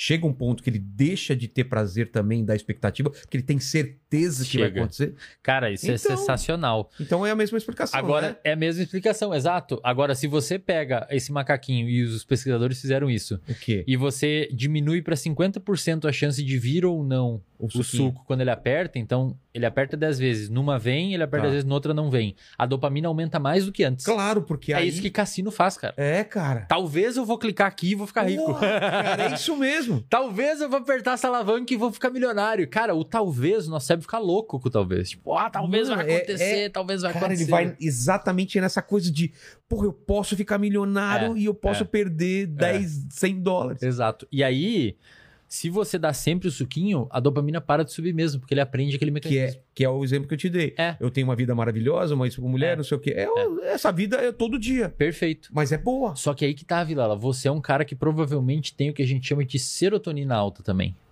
Mas tem a ver com a idade também. né? Eu não sei o que, o que Também trabalha tem. no cérebro. Porque mais novo, talvez você não ficaria satisfeito. Só que mais velho, você entende que não é qualquer pessoa que atingiu aquilo e o quanto foi difícil você É. estar nesse lugar. É. Eu, eu acredito, assim, eu, eu, eu conheço youtubers que a gente vê já né, é, é, notícias aí de youtubers grandes com depressão É. e tal. Essa galera Podemos falar até do, do Whindersson, né? É. Ver os números do Whindersson É. e ele tava há um tempo atrás triste, cara. É. Como- aí você pensa, como que um cara que tem o que ele tem que atingiu? Porque a, a expectativa dele sempre tá aumentando, eu Uhum. acho, não é? É a pressão. Sempre tá aumentando. Existe, acho que existem mais coisas aí que o cara provavelmente deve sustentar indiretamente umas É, 500 muita famílias. então, depende putz, dele. o cara é foda. É uma Tem os pressão haters gigante, também, é. Exato, exato. Mas eu acredito que pelo fato dele ter começado novo, e aí você acertou em cheio. A galera que começa muito nova, ela nem consegue criar o que você mencionou antes, uma perspectiva de onde você tava, Por que, que a idade tem a ver com isso? porque a idade você consegue. ah, Bom, vamos falar disso, vai demandar um tempinho Tá. também, do que de, de neuro, neurodesenvolvimento do cérebro. Tá. Mas só para fechar o do Whindersson, eu acredito que o Whindersson não tem como saber o porquê que ele desenvolveu depressão, só um clínico que acompanha ele sabe disso. Mas muito provavelmente esse excesso de dopamina e muita coisa, e muita coisa acontecendo, e o cara super poderoso e tal. Show para 50 mil pessoas. Show- um é, e dia, daí, no outro putz, tem que dia, fechar é. lugar pra ele poder ir e tal. Acredito que isso meio que descompensou o sistema dopaminérgico dele. Então é muita dopamina Ah, fásica, aquela tá. tônica diminuiu e ele começou a ficar triste. Entendi. E aí nada mais deixa ele prazeroso, nada mais faz ele ter motivação. Então isso é um ponto. E os youtubers que começam muito novo, Vilela, eles de fato Que é o que, Que é a maioria. que é a né? maioria, gamers, galera É. de vlog e tal, é, eles estão numa época em que o cérebro deles está muito mais suscetível à dopamina. Hum. Eu sempre digo nos podcasts aí, ainda não tomei nenhum processo, felizmente, Tá. mas eu sempre digo que adolescência é uma limitação neurológica. Porque na adolescência, lembra daquela região do cérebro que eu te falei, do córtex pré-frontal? Sei, sei. A adolescência ele não tá maduro ainda. O córtex pré-frontal de um Ah. ser humano, Pô, então Termina- meu filho de 4 anos, então, tá não. super. Super, não. Ele não. Por isso que muitas vezes ele pode ser impulsivo, etc. Chora pra caramba com uma é, besteira. Exato. O córtex Ah, não, aí eu tô pré-frontal. falando de mim, não. Meu filho é mais adulto nesse ponto do que eu. O, o córtex pré-frontal ele termina de amadurecer com 20 e poucos anos, cara. 25 anos em média. Faz sentido, cara. E olha que, é- é uma interessante. época que eu realmente eu, eu consegui entender É. melhor as coisas. Por isso que você ouve muita gente falando assim, cara, se eu tivesse essa cabeça que eu tenho hoje, quando Aos eu tinha 20. aos 20, né? E, e olha que interessante, Vilela. Ah, esse, esse, esse não amadurecimento do córtex pré-frontal antes dos 25 explica muita coisa. Por exemplo, primeiro, córtex pré-frontal é uma região que a gente tem atrás da testa. É uma região envolvida com controle atencional. Então, pacientes que têm transtorno de déficit de atenção, eles têm uma, uma diminuição da dopamina do córtex pré-frontal. A gente pode falar isso mais para frente. Tá. Córtex Marca pré-frontal, aí, marca, pra gente não esquecer. falar tá? do TDAH. O córtex pré-frontal tem uma diminuição de, de- tem uma envolvido com atenção, envolvido com simulação de futuro, envolvido com empatia, envolvido com controle de impulso, e essa é uma das funções mais importantes dele. É. Você só não caga no meio de um shopping porque você tem um córtex pré-frontal. e olha que interessante, cara. Olha que interessante. É ele que deixa a gente menos animalesco. Ô, ô, Lene, Eles não os têm. biólogos não têm o menor controle, velho. Se você fala, duvido que você caga no meio do shopping, ele vai fazer isso, cara. Então. Pô. E olha que interessante, Vilela, o álcool, É. ele inibe o córtex pré-frontal. Por isso que às vezes você pode cagar no meio do shopping quando você bebe demais. O álcool ele inibe Você o córtex pré-frontal. Cara, você não tem filtro. Tá. Quando você tá muito velho, o córtex pré-frontal é uma das primeiras regiões a se deteriorar. Que também os velhão falam Cara, por isso Silvio Santos, cabeça. já viu o Silvio Santos nos programas? É, sei lá, você tá feia. Pô, fala isso ao vivo, velho, tá louco? Por isso que sua avó, você vai visitar Eu sua avó. comeria, é. É, você vai visitar sua avó agora no final do ano e vai falar que você tá gordo. Pô, você tá É. gordo, né, meu? Puta merda. Cadê os namoradinhos? Tá na hora de casar. É, Pô, por cara, Porque é. o córtex pré-frontal deu uma enfarinhada ali, sabe? Meio que perdeu o filtro. Aquele transtorno, como que chama? O Tourette. O que o cara Síndrome fala de que-. É o que o cara fala que tá na cabeça, é isso? Ali, ali são outras paradas que estão Ah, tá. envolvidas também, não só o- o pré-frontal. Entendi. E o pré-frontal termina de amadurecer aos 20, aos- em média, tá? Em algumas suas antes, outras depois, dependendo de fatores, Pô, traumas, faz muito etc. sentido. Por isso que não consegue lidar direito com É. o sucesso, com, É. com ah, uns É. números um pouco mais baixos. E olha tal. que merda, cara. Antes do o córtex pré-frontal, então a gente pode dizer de maneira bem geral que ele é uma região do cérebro envolvida com controle de é, um controle inibitório, ele freia o seu comportamento, tá? E ele regula a sua emoção. Então, às vezes você tá muito triste, tá muito ansioso, tá muito para baixo. Algumas regiões do meio do seu cérebro, a amígdala, lá do sistema límbico, no meio do seu cérebro, se ativam, deixam você ficar mais ansioso e mais triste. E o córtex pré-frontal meio que inibe quando você pensa assim: não, mas peraí, eu tô triste por quê? Tô, tá tudo bem, tá tudo certo. Por que eu tô ansioso? Tô bem, É. tem um podcast, tá tudo, tô aqui, tá legal, galera e tal. E isso. O seu córtex pré-frontal aumenta a atividade e meio que silencia aquelas regiões que estão liberando essa ansiedade em você. Tá. No adolescente, primeiro, o córtex pré-frontal tá hipofuncional, não tá funcionando direito. Então o adolescente tem um controle emocional pior. E pode ver, eles têm mesmo. Quando o adolescente não tem um controle emocional muito bom, eles ficam muito raivoso, etc, etc. Segundo, no adolescente, o sistema de recompensa deles, Vilela, é extremamente ativo. Então é a receita para dar problema. Ou para o adolescente se dar muito bem. Olha que interessante. O sistema de recompensa, o sistema dopaminérgico do adolescente está tinindo, está funcionando 100%. O região do cérebro que inibe o sistema de recompensa e fala: você não pode fazer isso agora porque tem prova amanhã. Não funciona muito bem. O que, que isso implica? De- muita coisa. Primeiro, o adolescente, a adolescência, a segunda maior causa de morte na adolescência é suicídio, cara. Caramba. Só perde pra acidente de carro. Sério? Aham. Adolescente é o nicho de idade que mais tira a própria vida. Porque não aceita Porque é muito impulsivo. e, e não aceita a derrota. É, não Não aceita, aceita- acha que não tem mais saída, às vezes tenta uma coisa meio por impulsão e consegue. Então isso é um ponto. Caramba, Segundo ponto, na adolescência você tem maior chance de tirar a vida de alguém. Também? Aham. Então, na adolescência, você tem, devido a essa diminuição da atividade do pré-frontal, você tem esse aumento de reatividade, de vontade, de emo emoção, uma fricção. É um cara muito Impulsivo. impulsivão, assim. E você isso leva você a tirar a sua vida, às vezes tirar a vida de alguém, ou, ou inúmeros outros problemas. É na adolescência e na, no início da idade adulta, 17, 21 anos, que normalmente os quadros de depressão, ansiedade aparecem. É por ali, sempre aos 17, 18, que a pessoa começa a se descobrir deprimida, abre um quadro de ansiedade. E. Ou, e eu gosto de falar isso sempre, é a idade também que você pode sair de casa para ir para uma faculdade. Porque você tá impulsivo. Às vezes você fala, pai, eu quero ir lá, eu quero fazer aquela faculdade lá na puta que pariu.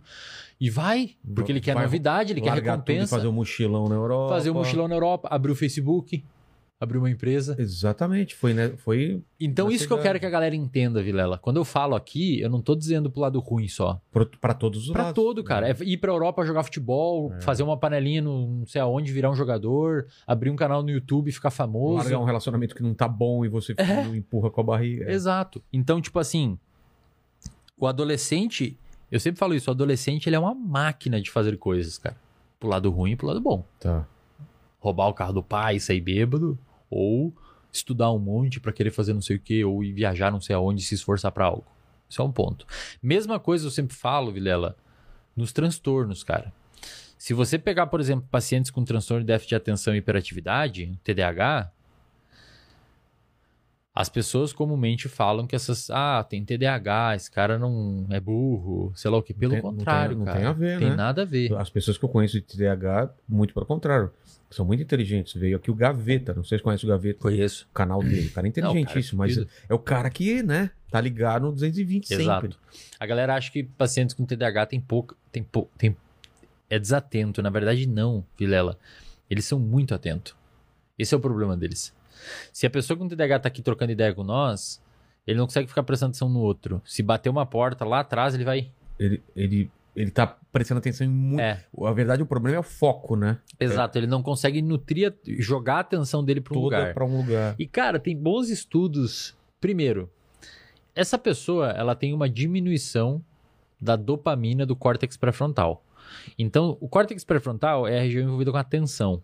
Tá. Pensa comigo, vida. Lembra do que é dopamina? Motivação? Você Tá. ficar motivado em algo? Motivado por- Se você tem uma leve diminuição, sabe aquela dopamina tônica, não os picos, a tônica? A- O TDAH tem aquele um que é- pouquinho menos. A tônica é aquela que é jogada pra você constantemente no Perfeito. mesmo nível, tá? Perfeito, a residual, aquele É. restinho. O TDAH tem um pouquinho menos. Ah, é? Aham. Então, ele, ele, meio, nele... ele meio que não tem motivação de ficar com foco atencional em um único lugar. Tá. Então, por exemplo, paciente com TDAH, ele vai pegar um livro para ler, ele não tem o mínimo de motivação para ler 10 páginas daquilo. Daí ele vai na geladeira, Entendi. aí ele pega o telefone, aí ele fala com alguém, e aí quando ele passou 5 horas ele não lê o livro. E aí o que, que normalmente as pessoas fazem nisso, quando, quando o TDAH é tratado, principalmente desde o início, que é o ideal, restabelece essa dopamina com medicamento. Ritalina, Venvance, medicamentos para TDAH. Como que a pessoa sabe que ela tem TDAH? Que exame que, que mostra isso? É, o, o, o neurologista, qualquer médico pode diagnosticar, mas os mais indicados são neurologistas e psiquiatras, e psicólogos também podem fazer o diagnóstico. Ah, é? Ao contrário do que muita gente acha, sim, psicólogo pode diagnosticar. Tá? Porque... Eu, complementando só, eu acho que o melhor profissional para dar o diagnóstico de transtorno de déficit de atenção é o neuropsicólogo. Neuropsicólogo. Por quê, Vilela? Porque o neuropsicólogo trata, trabalha com psicometria. Isto é, ele dá tarefas que envolvem medir a atenção, medir a capacidade de memória. Então você consegue aplicar para o paciente, ó, faz esse teste aqui, vamos ver se você consegue ficar prestando atenção tanto tempo aqui e tal. Você pega os scores do paciente e vê, ó, foi mauzão no teste de atenção. Aí você faz o- a entrevista clínica daquele paciente e você tem substrato o suficiente para dar o diagnóstico para ele. Posso fazer uma consulta breve contigo? Pode? Então é o seguinte, no meu caso, por exemplo, sou muito focado, muito, sempre fui. Eu, eu- o pessoal vê aqui na conversa, eu tô totalmente dentro da conversa.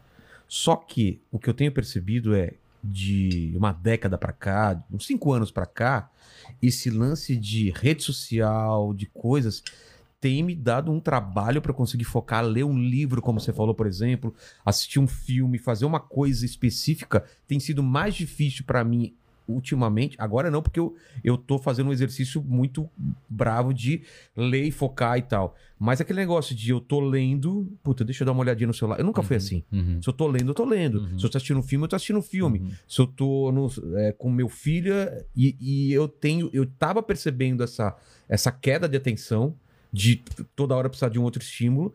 Eu tenho tentado bloquear isso e voltei a ler, e voltei a fazer coisa. Legal. Isso é o quê? Eu tenho TDAH, eu tava desenvolvendo. Como que funciona isso? Isso que eu queria O entender. TDAH é assim. Quando a gente vai fazer o diagnóstico de TDAH, a gente usa o DSM-5, que é o Manual Diagnóstico Estatístico de Transtornos Mentais, versão 5. Mas você entendeu, né? Eu nunca Entendi. achei que eu ti- tinha Entendi. problema de foco. E eu comecei a perceber isso de um tempo e, e tô tentando mudar e tenho conseguido em vários, Entendi, vários, vários entendi. sentidos. Saca- eu vou, vou responder, saca só.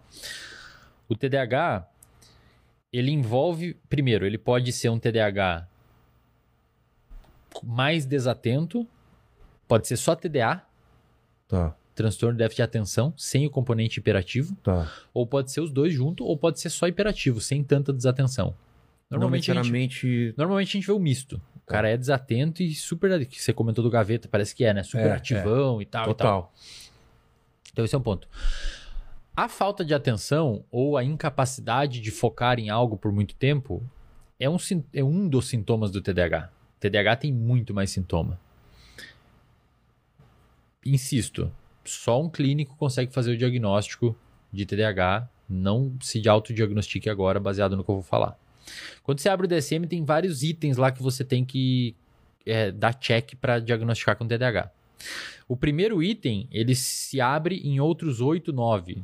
Vários subitens, que envolve perder coisas com frequência, a pessoa chamar e você não ver, é, é, procrastinação, paciente com TDAH procrastina muito, porque não tem essa dopamina para fazer as coisas, então É. procrastina demais, desatenção, etc, etc. Isso são alguns itens que você tem que preencher. Só que tem outros itens, cara, que são extremamente importantes. Pensa assim, se a gente pegar 100 pessoas e, e per- e perguntar para elas aqui, quem que perde as coisas com frequência? Cara, 100% vão falar. Total. Quem aqui é meio desatento? 100%. Quem aqui às vezes a pessoa chama e não responde? 100%. Só que aí tem os outros itens. Quem aqui esses problemas começou antes dos 12 anos de idade? Hum. É obrigatório. Para Não, não. diagnosticar o TDAH tem que Ah, começado tá. porque é um transtorno do neurodesenvolvimento. Entendi. Tem que ter começado lá atrás. Então, desses 100%, cara, uns, sobram uns 30, digamos assim. É, Tá. eu sou desatento desde pequeno. Quem aqui tem essa desatenção em mais de uma área da vida? Por exemplo. Não pode ser só no trabalho. Tem que ser no trabalho, com a família, Ah, com a sociedade, com os amigos, no futebol. Porque se for só no trabalho, pode ser Você que ele um não problema goste da do trabalho. É. tem- ah, eu não consigo ler matemática, estudar matemática. Beleza. Você odeia Você não matemática. gosta de matemática, É, você está desmotivado, não está desatento. Entendi. Então, desses 30%, você já baixa para uns 15%. Quem aqui sofre clínica, clínica, quem aqui sofre clinicamente disso? Tipo, sua vida realmente está impactada. Às vezes você tem um ou outro, mas não impacta a sua vida. Você É. não esquece chave de casa, não deixa fogão A ligado. mulher e- não tá reclamando que é, seus amigos, escuta, etc. né? Você vai passando esses filtros, sobra mais ou menos 3, 5% das pessoas, que é a prevalência de TDAH na sociedade. De 100 pessoas, Então, umas o que eu 3 te vão ter. relatei é o Não quê? é, não é TDAH. É só uma... Provavelmente você teve um momento, uma fase de mais desmotivação, às vezes, com isso. Porque, por exemplo, eu adoro ler um livro. Por que, que eu não tava conseguindo ler naquele momento? Pois Porque é. eu tava com algum problema na minha vida. É, Outras coisas que mais estavam tirando foco. estressado, Ah. alguma coisa que você queria resolver e não estava Ah, percebendo que estava gerando ansiedade. E Não, às vezes ver mesmo. quer resolver É. rápido, ah, eu preciso criar não sei o que, e aí fica olhando o tá celular. lugar. Exato, exato. Então, muitas pessoas falam, ah, e, e o consumo, vale a pena comentar, desses medicamentos usados para TDAH, como Ritalina, como Venvance, em excesso, em pessoas que não têm TDAH, é muito comum. Ah, é? Ah, a galera não, não tem TDAH e vai lá e toma Venvance, toma Ritalina para melhorar foco e tal. Pessoal, isso não funciona, tá? Tem um, um grande amigo meu, um neurocientista lá da Federal de Santa Catarina, chamado de Andrei Maier, inclusive é um cara excelente se eventualmente Pô. você quiser trocar ideias sobre principalmente educação, aprendizado, como o cérebro quero aprende e tal. Ele, ele, ele publicou esses tempos um- no Instagram dele um negócio bem legal mostrando. Pensa assim, ó. Imagina um ponteiro de dopamina. Tá? O paciente com TDAH, aqui é o ideal que a dopamina fique, para você aprender bem e ter uma atenção controlada. O paciente com TDAH, ele tem a dopamina aqui. Então ele toma um medicamento para a dopamina vir para cá. O paciente que não tem TDAH já tem a dopamina aqui. Se ele toma um medicamento, a dopamina faz isso. Só que a dopamina aqui piora seu aprendizado. Então, quem não tem TDAH, que consome Ritalina, que consome Venvance, que consome esses medicamentos para TDAH, tá, na verdade, impactando na capacidade de aprender. Tá. E olha que interessante, em pacientes com TDAH, em pacientes com TDAH, pacientes com TDAH, eles têm uma, uma distorção na percepção de tempo. E isso é muito, muito doido. Se você pede para um paciente com TDAH ficar cinco minutos sentado e um outro que não tem no lado, sem relógio, sem nada, você não fala para eles que é cinco minutos. Depois Tá. você pergunta quanto tempo você passou sentado, O TDAH, O TDAH vai passou que- muito mais é. tempo. porque a- a- eles, eles meio que comprimem o tempo na cabeça deles. Que doideira. ou dilatam o tempo. Eles entendem o tempo de uma forma diferente. E isso é um problema, Vilela. Porque se quando um paciente com TDAH pega um livro para ler, o cérebro dele faz um cálculo de quão custoso vai ler esse livro. E geralmente superestima o quão custoso vai ser. A superestima? Super. Ele acha que vai ser muito mais difícil Entendi. do que de fato vai ser. E aí, o que, que ele faz? Procrastina. É. Ele não faz. então ele pega um livro de 100 páginas. Uma, uma pessoa sem TDAH vai falar assim: mato isso essa semana. É. A pessoa com TDAH, vou demorar dois meses pra ler essa merda. E aí ele não lê. Aí fica Entendi. procrastinando, procrastinando. Quando você dá um medicamento, e tem estudos bons, estudos mostrando isso, Ritalina e tal, essa dilatação do quão difícil vai ser fazer as coisas, ela, ela melhora. Então o paciente ele consegue fazer um cálculo mais apropriado do quão custoso vai ser fazer alguma atividade. E aí ele fala assim: não, peraí, esse livro que eu mato em uma semana. Aí ele começa a ler. Entendi. E aí o paciente começa a se engajar melhor nas tarefas. Que fantástico isso, cara. É. E, e tem também um fenômeno interessante no TDAH que a gente chama de hiperfoco. Se você pega um paciente com TDAH, primeiro, olha que interessante. Esses pacientes, eles, se- esse nicho de pessoas com TDAH, com transtorno obsessivo compulsivo também, que são transtornos com probleminha de dopamina, digamos assim, são pacientes que têm muita prevalência de uso de substância. Então você pega pacientes com TDAH, 70% usam alguma substância. Álcool, cigarro. Porque aquela dopamina que está faltando, eles ficam buscando em algum lugar. Café. Hum, Então, já que. Você entendeu? Já que eu tenho uma É. dopamina tônica mais baixa, aquela residual, preciso. eu vou precisar. E daí eu preciso comer, eu preciso fumar um cigarro. eu preciso- Café, né? Gente que é café, viciada café, em café. café, café. Normalmente, pessoal que escreve muito, que edita, que não sei o que, faz um trabalho assim. É muito É. café, né? É. É muito. O energé- energético, também, né? energético também. Então, você vai ver essa população de pessoas com TDAH, são pessoas que é, comumente usam muita substância. Digamos que eles estão em busca da dopamina faltante, uma coisa Entendi. assim. Só que, cara, às vezes esses pacientes, Vilela, encontram essa dopamina num comportamento. E aí eles ficam hiper motivados em fazer algo. Eu tenho paciente com TDAH que fica hiper motivado com de- Corrida. de- não, detectar padrões em números. E adivinha com o que, que ele trabalha? Mercado financeiro. Nossa! E o cara fica 12, 14 horas enfiado no computador, tem que pedir pra alguém ir lá dar comida pra ele, senão ele não come. E é milionário. Total. Então, sabe quem que tem TDAH? Michael Phelps, É um mesmo? dos maiores medalhistas Mas com o olímpicos. que que ele. ele... Ele- com natação. Com ele natação, ele ele ficava- descobriu um barato bizarro na natação. é tipo o cigarro dele, sabe? Cara, aí o cara, o cara usa isso pro bem, né? Hiperfoco. Eu, eu costumo dizer que a diferença de um triatleta, por exemplo, ou de um, um atleta olímpico que ficam oito horas, às vezes, por dia treinando, cara. A diferença dessa galera e de uma pessoa adicta com droga é muito, muito pequena. É. Imagina, cara, esses ultramaratonistas que correm 100 km. Os Porra. caras se cagam nas calças, velho. É. Literalmente, eles defecam na calça É durante a corrida. Tem bolha, o pé fudido, o tornozelo. Não, o cara que escala explodindo. o Everest, cara. Pensa, cara, não é um comportamento. Você não olha e pensa assim, caralho, velho, que viciadão. O cara é meio viciado É. naquilo. Só que tem alguns comportamentos que a nossa sociedade é, Tolera. tolera e às vezes até dá um prêmio. Como, por É. exemplo, a galera workaholic, que trabalha muito. É. E tem outros que a sociedade não. E essa é a minha grande mensagem que eu espero que as pessoas estejam tentando estejam conseguindo entender. O cérebro é uma máquina incrivelmente funcional e ela pode cortar para os dois lados. Você pode ser hipermotivado em ser uma pessoa drogada, é, que faz mal à Letárgica, sociedade, letárgica, obesa, sedentária.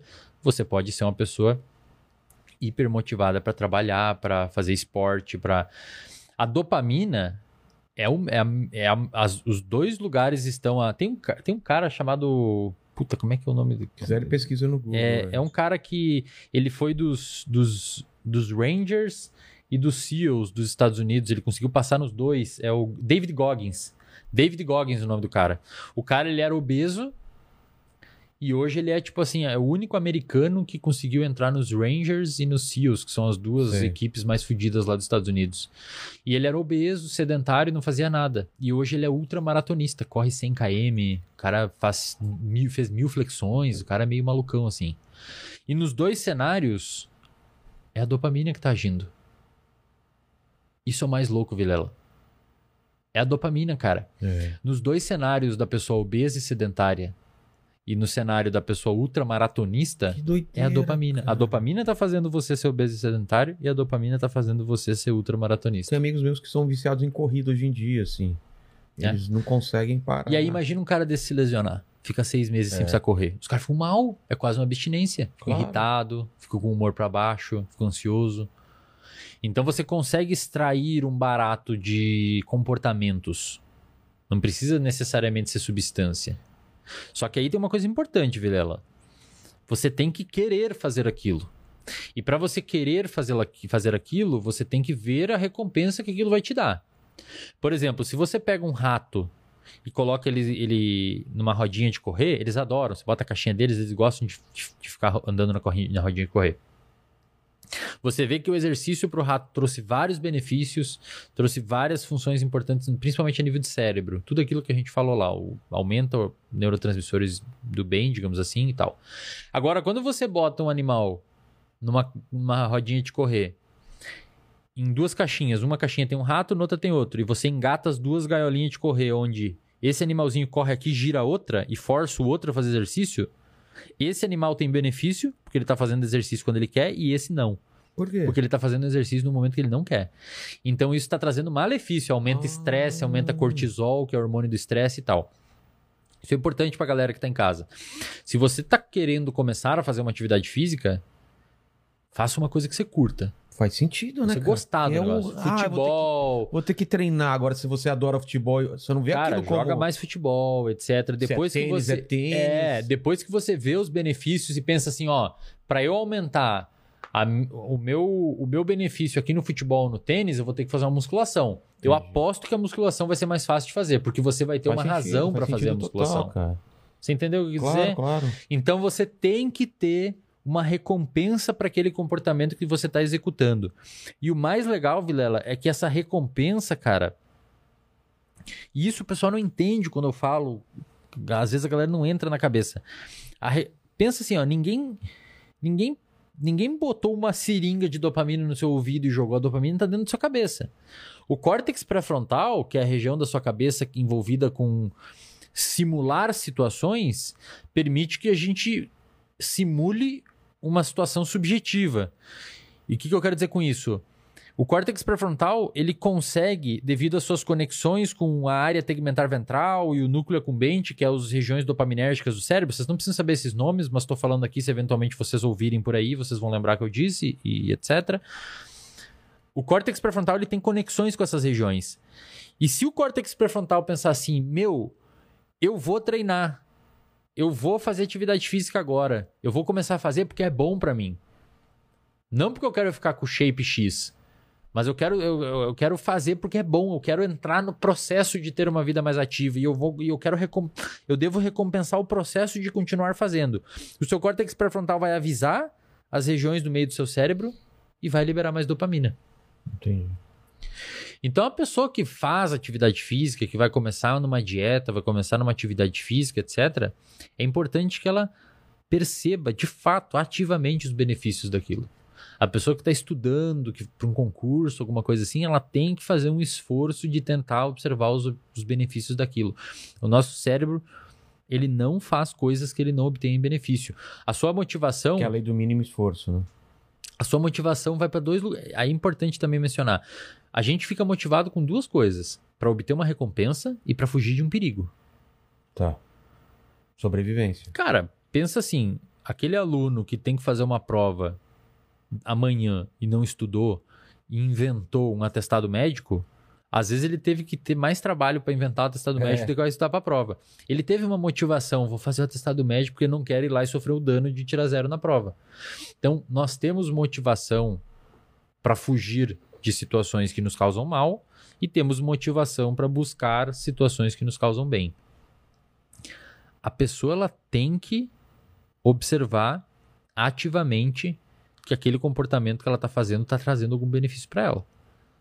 Senão vai ser muito difícil ela conseguir se engajar. Por quê? Porque o nosso cérebro, insisto, dificilmente faz algo sem esperar algo em troca. Inclusive, tem estudos que mostram que quando você vai fazer filantropia, você vai doar uma roupa no instituto aqui de caridade, o seu sistema de recompensa se ativa. Por quê? Porque você está doando a roupa. Então, mas. Exatamente. E aí, você está doando a roupa para. Nossa, então é você tá sendo egoísta? É, isso, não sei. é a dúvida. Provavelmente os dois. Provavelmente você tá doando para ajudar e porque você se sente bem doando. Caramba. Mas esse é o ponto. Dificilmente você vai fazer alguma coisa se você não recebe nada em troca, cara.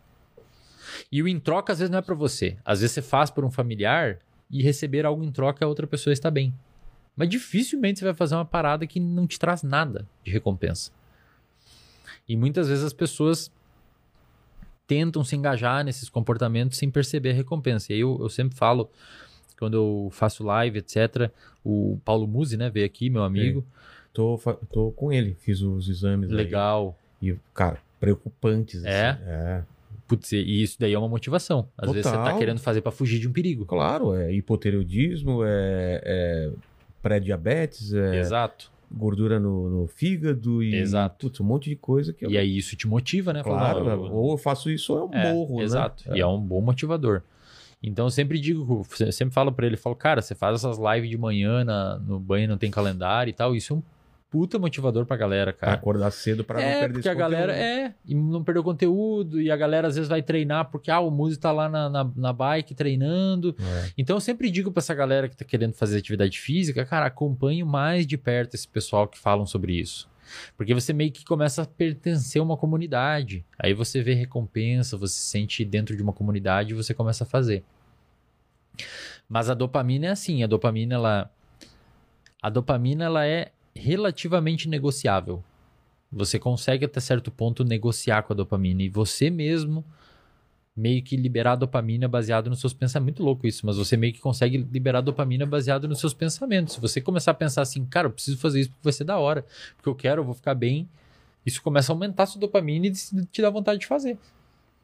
Isso que você falou, deixa eu ver se faz sentido. Quando eu era mais moleque, eu era um cara extremamente. Ficava tri, triste sempre por não conseguir fazer as coisas. Eu queria apresentar um trabalho na frente da escola, da, da classe e não conseguia, conseguia, queria tentar fazer, falar com uma garota e não conseguia, um monte de coisa que me impedia assim de eu queria fazer as coisas e não conseguia por timidez. E teve um dia que eu decidi na minha cabeça que aquilo ia mudar e eu realmente mudei radicalmente e minha vida mudou a partir daquele, daquele dia ou daquele mês, sei lá. Uhum. O que, que aconteceu comigo que eu não conseguia e a partir do momento de uma decisão e de uma coisa que eu falei, eu tenho que mudar, eu consegui mudar. O que, que eu fiz no meu cérebro? Eu, fiz, eu forcei ele a fazer novas conexões, eu fui vencendo o medo e falei, quer saber, eu vou passar vergonha, mas eu vou chegar naquela menina, Boa. eu vou fazer não sei o quê. O que, que é isso? Você ativou o seu córtex pré-frontal e dominou as regiões que estavam inibindo você de fazer aquilo. Pensa assim, é, muitas pessoas elas acabam desenvolvendo um padrão de comportamento que, que são comportamentos de esquiva, que era o que você fazia até então. Você, pô, vou falar não, vou ficar aqui. Ah, não vou falar porque eu vou tomar um fora, é, não vou pra escola, eu vou passar vergonha. Exato, não vou perguntar na aula é. porque vou passar vergonha. E muitas vezes esses comportamentos de esquiva, a pessoa perpetua esse comportamento Mas só de deixando claro que isso, me fazia muito mal. Não é que eu tava de boa assim, ah, eu sou assim, não. Isso me fazia muito mal. Então você, eu não teve uma mo- então você teve uma motivação Sim. muito grande. Eu não Então, queria ser quero ser isso, eu é. quero lá. É. Então você teve dopamina pra fazer. Você viu um benefício em realizar, em passar por aquele esforço. É. Isso é importante. Mas as pessoas. Então, cara, você provavelmente com essa virada de chave que você teve, ativou o seu pré-frontal e falou: não, vou fazer e vou me submeter a isso e vou lidar com isso. Provavelmente evitou. Isso que você fez provavelmente evitou que você se transformasse em um adulto com, por exemplo, fobia social. Total. Porque eu vejo muitas pessoas, eu atendo na clínica muitas pessoas que elas elas criam lá na adolescência, principalmente, ou no início da idade adulta, um repertório comportamental de esquiva. Tipo, eu não vou enfrentar os meus medos, eu não vou me submeter a situações meio nocivas, porque é relativamente gostoso você se esquivar. Você, você não, não saiu da sua zona de conforto, Você não, não teve que lidar com decepção. problema, é, você teve, pô, vou ficar aqui na minha e tal. Se eu não torço pra nenhum time, eu nunca vou ficar mal porque um time É. perdeu. Mas também nunca vai comemorar. Exatamente. Então a pessoa fica se esquivando, não, eu não vou perguntar na aula porque eu tenho vergonha, e se transforma num adulto que quando vê não consegue ir no supermercado, não consegue falar numa entrevista de emprego, porque a pessoa ela impediu o cérebro dela de criar repertório, Vilela. Repertório, cara.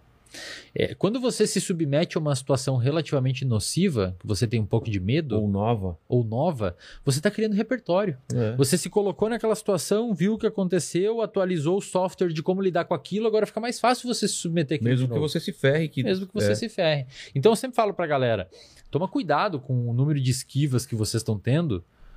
Pô, toda hora medo, e agora é muito mais fácil, fala por WhatsApp, não precisa É. falar e tal. Sabe, hoje tem pessoas que têm ansiedade de dar bom dia pro porteiro, porque só fala no Quando telefone. toca o telefone, a galera entra em pânico. Meu Deus, o que, que eu falo? Ligando. é. Você fala alô. Nossa, cara, não é?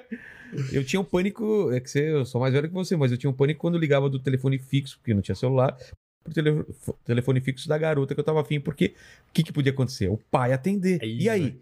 Se o pai atender, o que, que eu falo? Aí desligava às vezes. Cara, era, um, era mano, era Aí muito... eles tinham aquela parada Bina, acho que era de ver o número que. É, isso bem depois, mas no começo era. Queria falar com a Samanta. O que, que você quer falar com a minha filha? Não, é negócio de trabalho. o senhor- Cara, no desespero. Você passou por isso, Lene? Você pegou o telefone fixo? Peguei, peguei. não Nossa, era um desespero, era cara? desesperador. Quando o pai atendia, malandro. Com aquela voz. O que, que você quer com a minha filha, né? Ah, eu queria perguntar pra ela qual foi a matéria de hoje na escola. Vocês não passavam aqueles trotes, tipo, não tem um carro cor de gelo. tra- Tem é. um carro cor de gelo aí na frente? Não, não, Não, derreteu. derreteu. Caralho, né? Mas, mas isso é importante. E hoje, Vilela, conforme a gente estava falando, acho que você também comentou, é cada vez mais fácil se esquivar. É. Isso está gerando um problema. tem cara. mecanismos, tem aplicativos, é, tem rede social. É. Porque o que, que é a rede social hoje em dia que a gente fala da bolha? Não é isso. É tipo, eu sou um cara com essa ideologia, tudo que não é essa ideologia me É. irrita, então a rede social entendeu isso e É. só te dá coisa que é que você Perfeito. concorda, que você gosta e você não tem mais a decepção, você não tem mais Perfeito. nada porque e aí você fica quando você tem a, a, a, a- a reação é sempre brutal, é sempre por isso que tem essa essa, essa briga nas redes sociais. Perfeito, Porque eu tô tão acostumado a só receber coisa boa. Quem é esse bosta que tá me falando isso? perfeito. Só que antigamente você convivia com o seu tio, com o seu vizinho, que torcia pra outro time, que tinha outra religião, É. que tinha outro, gostava de outro político, e era tudo bem. É. Só que agora você tá tão alimentado com esse negócio só, só estímulos bons, ou, ou você tá viciado nisso, É, né? E você. É um problema, não é? Muito. E aí eu tenho que te falar um negócio que muita gente não sabe. Você já ouviu falar de uma coisa chamada ocitocina? Já, mas não lembro o que, que é. Ocitocina dizem que é o hormônio do amor. De fato, ele tem a ver com. É, cari com. é, senso de importância das pessoas perto de você e tal. Sei. E também é o hormônio que dilata a vagina da mulher na hora do parto. Olha É mesmo? É, a ocitocina ela ajuda nisso. Mas enfim, é, a ocitocina, quando o seu cérebro libera ocitocina, ele, é- o seu cérebro te dá uma percepção de grupo. Tipo assim, caramba, eu tô com a minha família. Quando você abraça o filho, Sim. abraça a esposa, ci- ocitocina aumenta, tá? Tá. Só que olha como as pessoas ah, veneram a ocitocina. De fato, ela é importante. Só que a ocitocina não aumenta, por exemplo, se um gremista abraçar um colorado. Tá. A ocitocina aumenta se um gremista abraçar um gremista. Ah. A ocitocina aumenta se um norte-americano abraçar um norte-americano. Mas se um norte-americano abraçar um cara do Oriente Médio, Não a ocitocina não aumenta. E isso pode ser bom ou ruim, cara. Você ter um hormônio que firma relações de grupo é ótimo.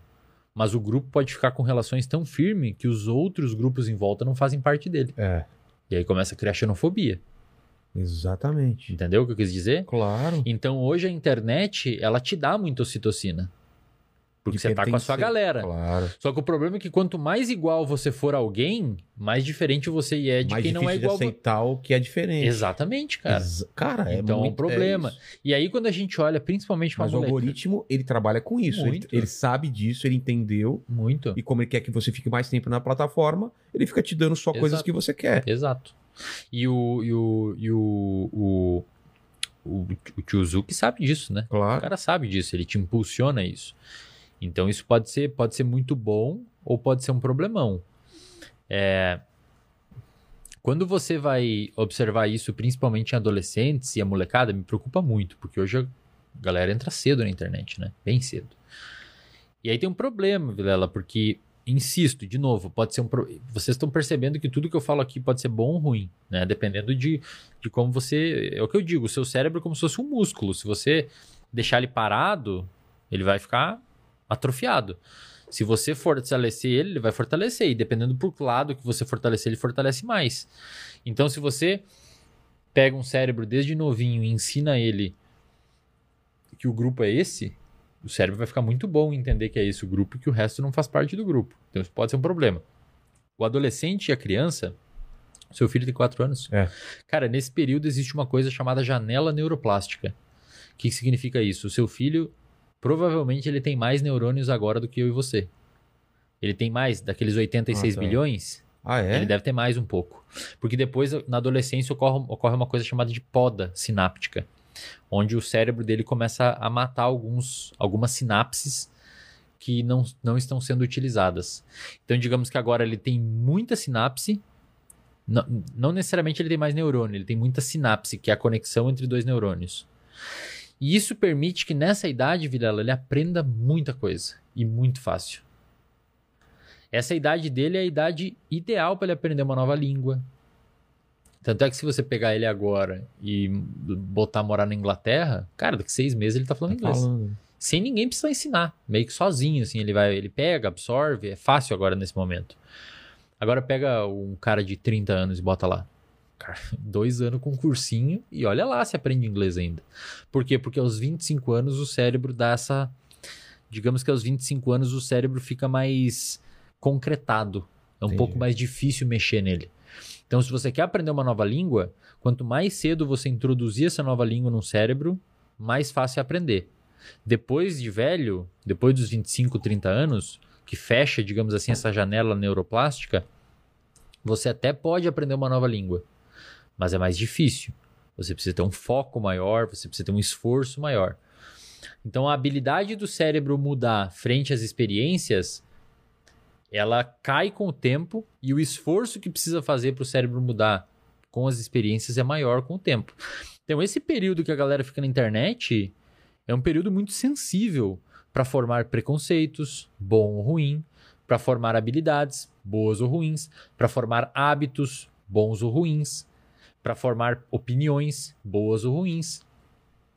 Então, de fato, cara, eu me preocupa muito, Vilela.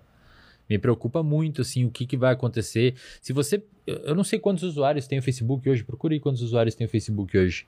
É, Mas deve ser. deve ser absurdo. Deve né? ser 2 bilhões por aí, arrisco a dizer. Mas por que, que você. você Porque, cara, isso? Os cara, ele, o Mark Zuckerberg é presidente, provavelmente, do país mais Ah, populoso sim, do mundo. sim, com certeza, cara. Entende? Ó, encontrei aqui é, aproximadamente 2,7 bilhões de usuários. Que país que tem isso, meu? É. Tá louco? então, o cara é presidente, ele tem informação. Não só é presidente, como tem informação do país mais populoso do planeta, que é o Facebook. É, é, É um poder É enorme. nas delicado, cara. É delicado, sabe? É, é delicado, sim. E eu acho que a molecada tem que estar ligada nisso. Felizmente, dentro dessa rede, existe muita coisa boa. Existe a galera que perpetua atividade física, Claro. existe a galera que perpetua bom conteúdo, existe a galera que perpetua coisas que são importantes da molecada aprender. Mas tem que tomar cuidado, porque é uma terra meio que sem lei, né? É. Você pode criar um fake, comentar o que você quiser e tal. É, eu tenho alguns assuntos aí, vamos também já preparando algumas perguntas. O pessoal tá, tá participando aí no chat? Bastante, tem bastante pergunta, comentário. Já Então- mandei algumas aí pra você. Ah, você mandou pra mim, tá bom. Daqui a pouco eu vejo aqui. Mas, Wesley, é, uma das coisas que, que me fascina é essa evolução ou a, a pesquisa em cima do lance do Alzheimer, né? O que, que é o Alzheimer e o que, que a gente tem de, de novidade em relação a isso, né? Alzheimer é a principal doença neurodegenerativa que a gente tem hoje, o principal É. tipo de demência. O que, que significa isso? Ocorre morte de neurônios no cérebro. Mas isso é normal. Uma pessoa, todas as pessoas têm neurônios morrendo constantemente nas- durante a vida. É, é normal isso. A- a- você tem perda neuronal, só que no Alzheimer existe uma aceleração. Porque é verdade que o pessoal fala, por exemplo, maconha mata neurônio? Maconha não mata neurônio. O que que mata neurônio? Neu- Estresse. Ah, é? Estresse mata neurônio. E estresse mata neurônio dopaminérgico. Caramba. Vilela, vamos falar sobre o Alzheimer depois? Tá. Vilela, o, o, hoje, estresse. Não o estresse tipo, ah, tô puto, não sei o que. Não, o estresse. Pô, todo contínuo, dia, é. velho. Todo dia o cara fica, acorda meio assustado, Sim. aí come, bem ansioso comendo, aí não consegue relaxar. para- Daí, quando se percebe, tá tenso. Você que tá aí me assistindo, aqui, ó. Presta atenção, às vezes no, no meio do dia a pessoa tá meio tensa, tipo, daí, daí ela relaxa. Ela lembra e relaxa. É, esse esse estresse crônico é o principal fator de risco para desenvolver depressão hoje. Principal. E problema cardíaco também, É, imagino. Sem né? falar isso, né? Se eu tô falando só de transtorno mental, o problema metabólico é uma zona, né? Mas Isso mata neurônio. mata neurônio. Mata neurônio e mata neurônio dopaminérgico. Neurônios produtores de dopamina. Aí o que que acontece? Eu vejo muito isso na clínica, no consultório. A pessoa vem estressada, estressada, estressada, estressada, estressada, começa a ficar deprimida. Começa a ficar anedônica. A pessoa perde a capacidade de buscar prazer. Ou seja, está diminuindo dopamina, a pessoa começa a perder, não, ah, não, Não vê mais graça em não vou mais lá jogar bola com os caras. Começa a ficar meio deprimida. Então, estresse mata neurônio. O Alzheimer é é uma doença neurodegenerativa. A gente não sabe direito a causa ainda. Os estudos estão avançando. Genético não? Tem o Alzheimer genético, que se você tem alguém da família com esse Alzheimer genético, você tem uma chance grande de desenvolver. Geralmente ele é mais agressivo, ele começa mais cedo, 55, 60 anos, e o prognóstico é pequeníssimo. A pessoa descobriu que tem, tende a, a- a morrer bem cedo, assim. Caramba. Mas o Alzheimer genético é 3% de todos os Alzheimers que tem. Ah, é? 97, 95, 97% dos Alzheimer a pessoa desenvolveu e ninguém sabe Ninguém direito por sabe quê. por quê. Fatores de risco. Hoje a gente sabe que agrotóxico tem um, parece que um problemão assim no desenvolvimento de Alzheimer, diabetes. Pra você ter noção, pacientes com diabetes tipo 2, que é aquela resistência à insulina adquirida por alimentos e hábitos de vida, tem duas vezes mais chance de desenvolver Alzheimer. Diabetes tipo 2 tem duas Uhum. vezes mais chance. Por quê? Porque meio que dá uma bugada na insulina do cérebro também. O Alzheimer eh, ocorre um acúmulo de placas que a gente chama de placas amiloides no cérebro do paciente. Essas placas liberam um peptídeo, chamado de peptídeo beta-amiloide. Vocês não precisam saber isso, eu estou falando para vocês eventualmente ouvirem por aí. E esses peptídeos são tóxicos para os neurônios. O neurônio começa a morrer e o neurônio começa a morrer em algumas partes específicas. Ao contrário do que muita gente pensa, no paciente com Alzheimer não tem o primeiro sintoma perda de memória. Eles começam muitas vezes a ter problema de humor. Ah, é? Começa a ter depressão, começa a ficar ansioso, porque está morrendo o neurônio dessas regiões do cérebro envolvida com depressão e ansiedade. Depois, mais avançado, o paciente começa a desenvolver perda de memória. Aí o médico sabe que é Alzheimer. Então o paciente já tem Alzheimer há um tempão. Só que só. Só que só descobre quando começa a perder a memória. Tanto é que hoje um grande gargalo, Vilela, é esse. Se a gente descobrisse como descobrir mais cedo, o diagnóstico mais tratava- cedo, cara, ia ser muito mais fácil. Como se trata? A gente não tem nenhum medicamento hoje chamado de fármacos modificadores do curso da doença. O que, que é isso? É, digamos que você descobre a doença e, e- e a doença está indo nesse caminho. A doença está indo nesse caminho. E você quer que a doença venha para cá. É. A gente não tem esse fármaco. A gente tem um fármaco que retarda o quão rápido ela está indo. Mas vai chegar naquele lugar, a gente não tem como impedir isso. Então a gente trata basicamente com é, alguns medicamentos que tentam inibir esse acúmulo de proteína e alguns medicamentos que aumentam as substâncias que os neurônios mortos liberavam. Mas ainda não tem tratamento. Não tem nenhum tratamento. O tratamento é para desacelerar o máximo possível. Mas tem várias pesquisas, né? Muita, Muitas tentando. muita.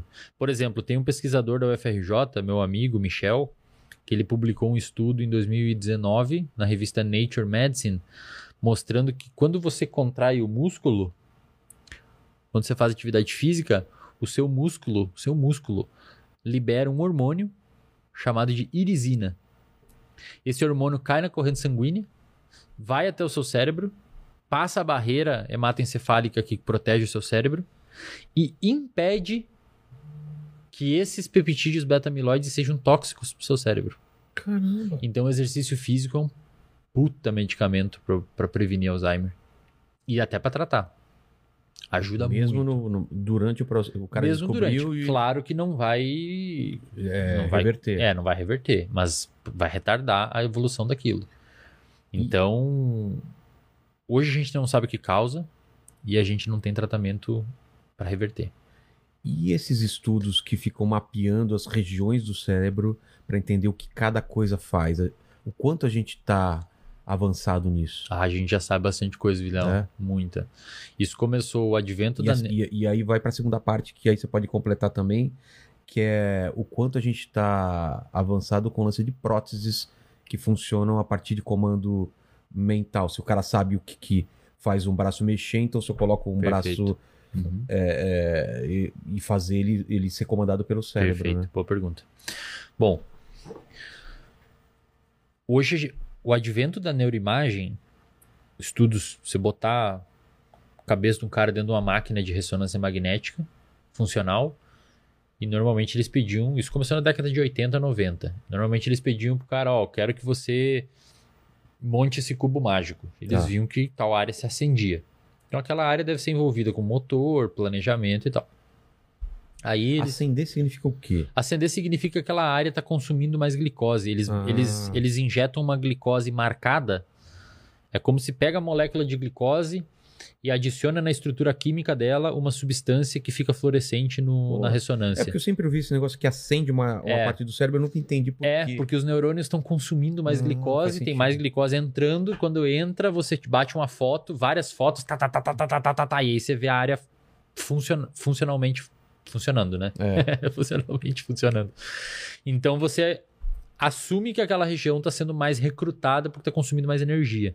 E de fato, você pega, pede uma pessoa olhar alguma coisa, você vê que a parte de trás da cabeça dela, que é o córtex visual, acende. Tá. Você pede para a pessoa resolver um problema matemático, você vê que o córtex pré-frontal, que envolve cálculo e etc, acende. E assim Coisa relacionada a sexo, por exemplo. Cara, isso são várias coisas. Ah, é? Várias áreas. Sexo envolve Pô. várias áreas do cérebro.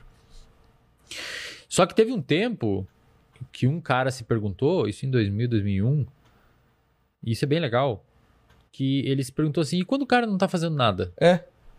O cérebro desliga?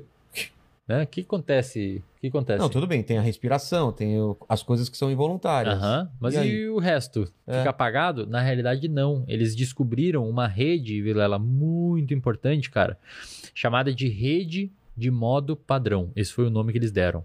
Rede de modo padrão. Rede de modo padrão é a rede do cérebro que se liga quando a gente não está engajado em nada fora de nós. Tá, Você está viajando na maionese. entendi. Sabe, você tá Tô ligado. tipo, cara, você tá olhando pro vento, tá É, ligado? Aí tá tem uma viajando. pessoa olhando pra você lá, daí você se liga É, e você tá viajando. Tá olhando, tipo, pra, pra, bunda de alguém. É. Mas você não tá olhando, você tá viajando na maionese. Tem a- parte que acende no A cérebro? rede de modo padrão. Essa rede de modo padrão, hoje a gente sabe que pacientes com depressão têm essa rede de modo padrão mais ativa. E isso explica por que, que pacientes com depressão muitas vezes vivem para dentro deles. eles dificilmente se, se engajam em coisas fora, sabe? Eles dificilmente se engajam em tarefas. E quando você vai tratar pacientes com depressão, você trata com uma terapia chamada de padrão ouro, que é uma terapia cognitivo-comportamental, onde envolve você fazer uma ativação comportamental. Isto é, você pede para o paciente deprimido fazer algo. Cara, qualquer coisa. Seja organizar isso Tarefas. aqui, Crochê. qualquer tarefa, qualquer lavar a louça, arrumar a cama, limpar a casa, passear com o cachorro. Porque quando ela faz alguma coisa, a rede de modo padrão se desliga. Ah. Porque ela não tá mais viajando, ela tá minimamente engajada em qualquer coisa. Então, quando você aplica uma terapia num paciente, por meio da psicologia, você vê que áreas do cérebro do paciente se modificam e, portanto, a terapia pode ser considerada meio que um tratamento biológico. Você muda a atividade do cérebro de pacientes por meio da terapia. Tá? Então a gente já mapeou várias coisas do cérebro, a gente já sabe muito bem como várias coisas funcionam. E baseado nisso, algumas pessoas tentem a fazer essas próteses, que seria uma interface neuromáquina. É. Né? Que, é, que é um caminho sem volta, né? Eu Cara, o que caminho sem vai volta. avançar muito, não vai? Mas é muito difícil, Vilela. É? É, a gente tá muito longe de qualquer coisa. Sério? incrível O que, que tem de real hoje? Bom, Braço mecânico já, já tem? tem, mas, cara, é que. Eu vou deixa eu tentar te explicar. Tá. Você tem um córtex no seu cérebro, Que é? que é, que é aquela camada mais externa. Ah, tá. Aquela camada e um externa. pedacinho dessa camada externa, digamos que isso aqui é o córtex. Digamos que essa trilha aqui de jujuba Hum. é o córtex motor. Isto é, é a região do seu cérebro envolvida com movimento motor. Tá. Nessa região, você tem, cara, sei lá, deve ter pelo menos uns 10 bilhões de neurônios ali. Bilhões. Para eu fazer isso aqui, ó. Sei lá, 10 mil neurônios dispararam. Tá, tá, tá, tá, tá, tá, tá. É, é, eles, eles disparam um estímulo elétrico mesmo. Tanto é que quando a gente mede, a gente mede em milivoltagem. Igual tem na tomada, só que no Entendi. cérebro em milivolts. Que no Matrix os caras ficam usando para para as- a eletricidade para para para movimentar Pode as, crer. as máquinas. né? Pode crer. Então, quando a gente fez isso daqui, ó, 10 mil neurônios se ativaram. Para você, digamos que eu não tenho um braço, para eu colocar um braço que faça isso, cara, os pesquisadores vão ter que mapear quais desses 10 mil neurônios se ativaram, Do- dos 10 bil, dos 2 bilhões. dos, dos 10 Dos bilhões, 2 bilhões, quais 10, 10 mil? mil se ativaram quando eu fiz isso. Nossa. E aí eles vão ter que botar um eletrodo em cada um dessa regiãozinha para eu conseguir ligar de novo esses neurônios e o braço fazer isso. Nossa, então não Você é tão entende? fácil. Só que é. aí tem um detalhe: esses meus 10 mil são diferentes dos seus. Os meus estão organizados assim, Ah, é? os seus estão organizados assim. E o dele estão organizado assim. Ai, cara, o mapa é totalmente é diferente. muito difícil, cara. É muito Eu difícil fazer. bem próximo. Não, isso quem fala muito também é esse, esse meu outro amigo, o Andrei. Ele comenta muito porque ele, cara, foi lá para os Estados Unidos, já trabalhou com macaco. Mas esses vídeos que a gente vê da galera do. do- Mas isso daqui, os caras levaram, tipo, cinco anos para ensinar a fazer. É? Aí como é que você vai ensinar a abrir uma porta? Mais cinco anos, entendeu? Entendi. É muita informação, cara. É muita coisa imprevisível. Eu sempre digo, o Andrei comenta isso também. Pra você abrir uma garrafa, é muito difícil pro seu cérebro. É tanto que falam porque um robô consegue fazer tarefas difíceis de forma fácil e tarefas fáceis de. É, É muito difícil. exatamente, Fazer cara. um robô andar é muito mais difícil do que Exatamente. fazer ele fa- fazer cálculos absurdamente Exato. Agora complexos. faz ele jogar futebol. É, Tá louco, cara. Como é que você vai programar um robô? exatamente. E, cara, pra fazer isso aqui, ó. ó o robô, pra fazer isso aqui, você vai ter que Colocar a informar. pressão certa, Exato, não quebrar peso, isso. Exata, você pegou. Entender, Você é. pegou o jeito. É, Ele não pode pegar e bater isso aqui. é. Ele, você vai ter que informar o robô qual é o peso que tem aqui, porque ele tem que levantar certinho. Ou você vai ter que botar um sensor, tipo uma balança na É. mão dele, que faz um cálculo e ajusta na hora o movimento quando ele souber o peso disso. Você entende? É, muito O quão complexo? Quem tá viajando E muito... pra gente é uma coisa Não, super fácil. É super fácil, super simples. A gente tem Uma habilidades. criança faz é isso. muito, cara. É. A gente tem habilidades finíssimas, assim. É, é bizarro. Agora, quem tá viajando bonito pra esse lado, e aí eu apostaria minhas fichas, é o Elon Musk. Total. O Elon Musk tem um projeto chamado Neuralink, que é um projeto onde ele está indo para essa parte de interface cérebro-máquina. Ele conseguiu é, mapear de uma maneira muito limpa e até então não vista com a tecnologia que ele fez o cérebro, o córtex motor de um porco andando. Tipo assim, o porco estava andando numa esteira Sei. e ele conseguiu ver quais daqueles 10 mil neurônios se ativavam. Óbvio que no porco é um número diferente, em nós também não é 10 mil, foi um número arbitrário, né? O porco estava andando e ele conseguiu mapear quais dos neurônios estava disparando quando o porco fazia cada movimento. Então, digamos que você, baseado, você pode pegar aquela informação e plotar num porco paraplégico e ligar aqueles neurônios, pode ser que o porco caminhe. O computador fazendo aquela É. mesma programaçãozinha. Exatamente. E o mais bizarro do Elon Musk é que ele fez isso com uma tecnologia muito pequena. Porque até então, o Miguel Nicoleles, que é um neurocientista brasileiro, ele conseguiu ter vários avanços no sentido de desses estudos de interface cérebro-máquina.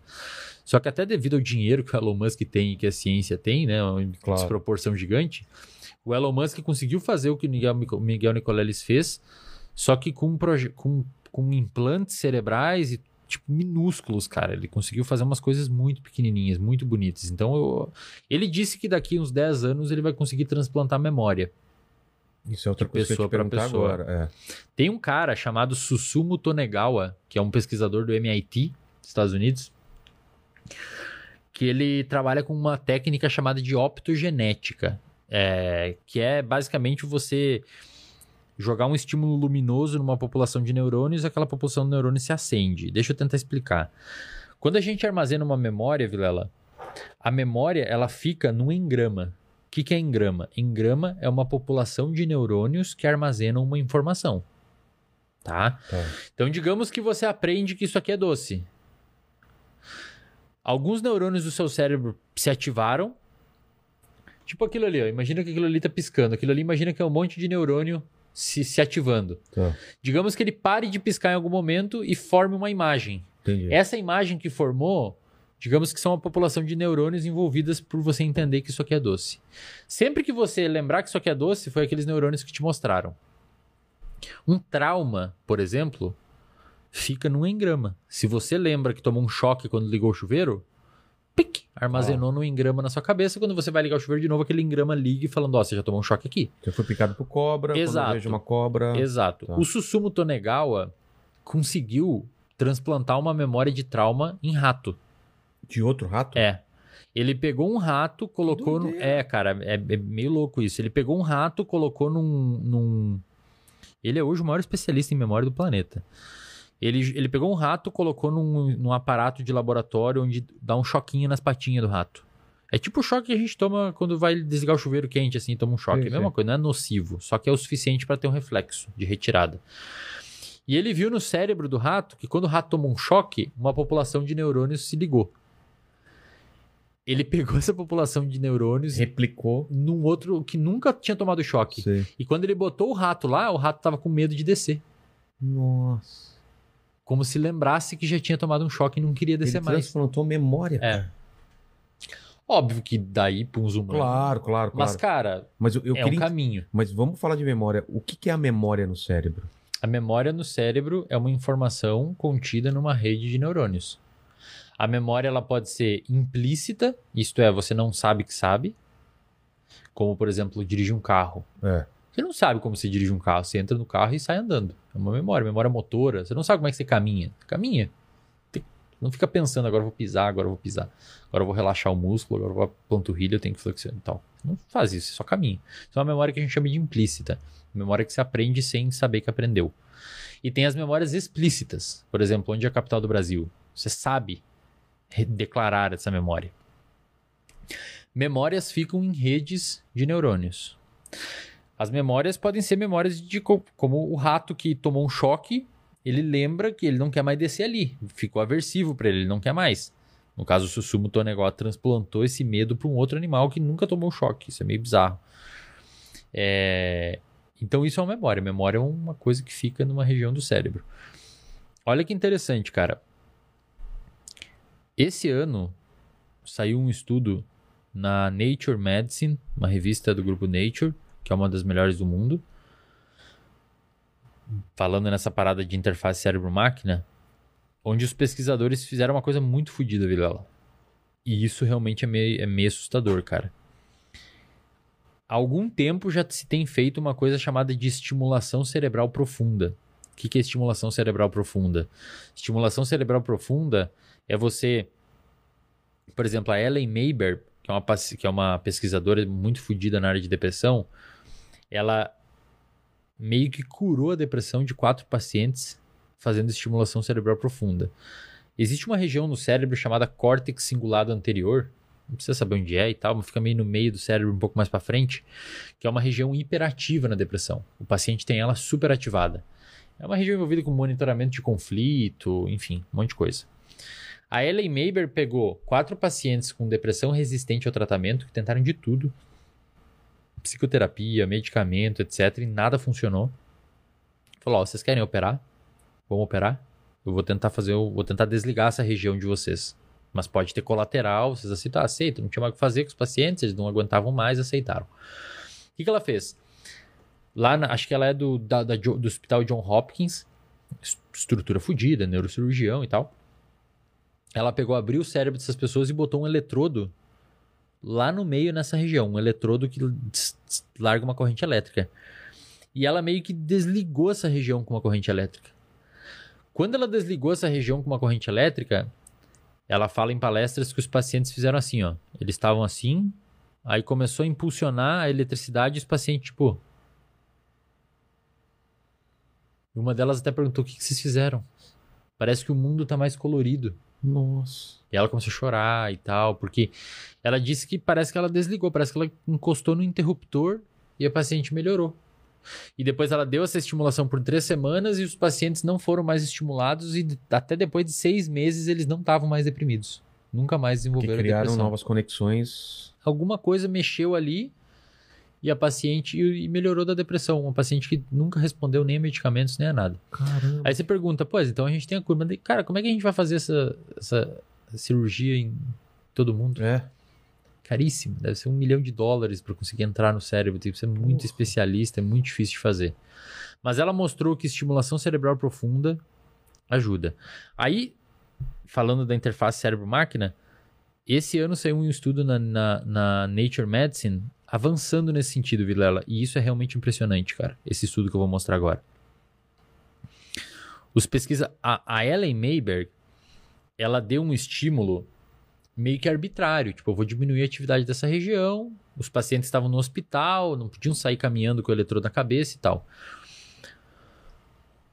O que elas fizeram agora, nesse novo estudo, deixa eu tentar explicar. Me acompanha.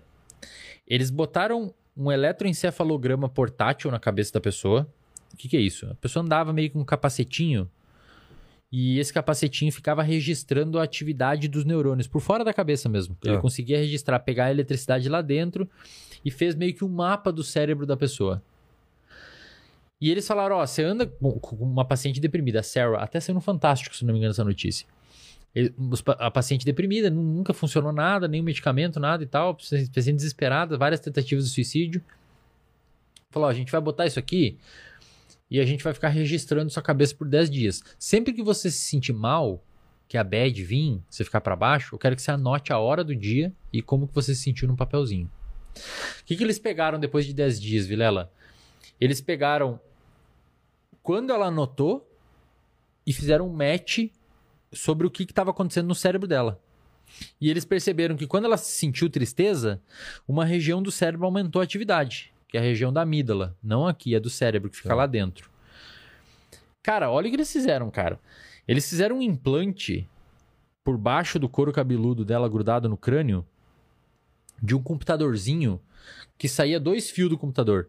Um fio do computador saía e ia para a amígdala e eles ensinaram para esse computador a detectar aquele padrão de atividade que acontecia na amígdala quando a paciente ficou mal. E o outro fiozinho ia para o sistema de recompensa. Então, é tipo, eu sou o computador e eu tô conectado no sistema de recompensa da paciente e tô conectado na amígdala. Eles ensinaram o computador, Vilela, a sempre que a amígdala tinha aquele padrão de atividade que deixava mal a paciente, estimular o sistema de recompensa da paciente. Ou seja, a paciente sem nada, cara, tá na cabeça dela, não precisava ficar no hospital, nada. A paciente relata que tava andando no, no meio da rua, do nada, ela sentiu uma bad e do nada ficava bem. Tipo, o próprio computador tava monitorando, o próprio cérebro monitorava o próprio cérebro. Eles chamam isso de, op- de loop fechado. É Sim. estímulo em loop fechado. O computadorzinho monitorava a amígdala e, opa, Começou a ficar mal. começou a ficar assim esse padrão específico. Vamos ligar o sistema de recompensa e aumentar a dopamina e serotonina e tal, pra ela ficar bem. Diz que ela tava andando de boa, assim, começava a ficar meio ansiosa e tal. Quando vê, tava de boa. Que doideira. Isso é muito, muito difícil de fazer, cara. O que esses pesquisadores, o avanço que essa galera fez é sem precedentes na história, assim, é impressionante realmente. Difícil, caro, né? Mas quem Não, sabe mas- daqui uns não, 10 mas anos a gente Tudo tem. começa assim. É, Tudo começa Quem assim. sabe depois daqui uns 10 anos a gente tem. populariza. Mas a gente parou o lance da memória, que, pô, eu tenho muito mais dúvidas em relação a isso. Porque eu Diga. acho fantástico esse negócio de onde ficam as memórias, por que, que tem memória que a gente de repente lembra. Eu sinto um cheiro, vejo alguma coisa que me remete a uma memória que eu nem lembrava que estava lá guardada. Por que, que a gente tem memórias que, que a gente não lembra que tem? E o sonho tá buscando essas, tá fazendo novas conexões com memórias. O que, que é o sonho, né? Não sei se são perguntas diferentes. Não, e esse lance da pra- memória. Bom, primeiro, para armazenar uma memória, é... são várias. Pensa assim, E por que, que as memórias de criança da gente são muito mais fortes do que a- as atuais, assim? Não eu, é tenho, aquela- eu tenho sonhos, é, ou, ou lembro de coisas, porra, da minha infância muito vívido. não é necessariamente que as memórias de criança são muito mais fortes, é que você lembra de umas particularmente fortes. Muita coisa você Ah, tá, esqueceu. Tá, entendi. A gente esquece muita, a maior parte das coisas a gente esquece, porque é muito caro ficar armazenando coisa. Então o seu cérebro ele seleciona coisas específicas para armazenar. E esse processo de selecionar coisas específicas para armazenar, ele é influenciado por diversas coisas. Principalmente, Vilela, conteúdos emocionais. Memórias que têm peso emocional envolvido, geralmente elas armazenam muito mais fácil. Seja pro lado feliz, seja pro lado triste. Faz sentido, faz sentido. Cheiros. Às vezes você passa na rua, alguém com perfume, você lembra uma pessoa que você nem sabia que existia mais. É. Porque, inclusive, você pega pacientes com Alzheimer avançado e você dá música que eles gostavam na infância, que a família. Ah, ele adorava essa música, às vezes eles lembram da música, cara. Tipo, ele não lembra quem é o filho, mas lembra da Caramba. música. Então, isso é um ponto, assim. Não necessariamente você lembra mais das coisas de infância, mas você lembra das coisas que ficaram muito fortes na sua cabeça. Então você provavelmente vai ser, vai ser muito mais propenso a lembrar de uma memória é, que tem um conteúdo emocional envolvido, um aniversário, um trauma, um relacionamento. É, minha memória mais antiga, eu fui falar com meus pais, é seis meses de idade, um, alguma coisa do hospital que eu lembro de escrever pra eles que era que eu nasci com o pé torto, eu, eu é, colocando gesso na perna. Caramba, cara, você lembra de seis Lembro, meses de cara, idade. Lembro. Eu descrevo exatamente o lance do- dos azulejos, como era. Caramba. isso aqui. Aquilo deve ter sido tão traumático, Pode né? ser, pode ser. E, e também a gente pode falar sobre trauma também, que é uma coisa que... É. Se você pegar, por exemplo, muitos transtornos, é uma super memória que a pessoa cria. É? É, transtorno de estresse pós-traumático. pessoa- Super memória quer dizer que aquela memória não é... É muito forte a memória, a pessoa não consegue. E ela, e ela generalizou a memória para outras coisas.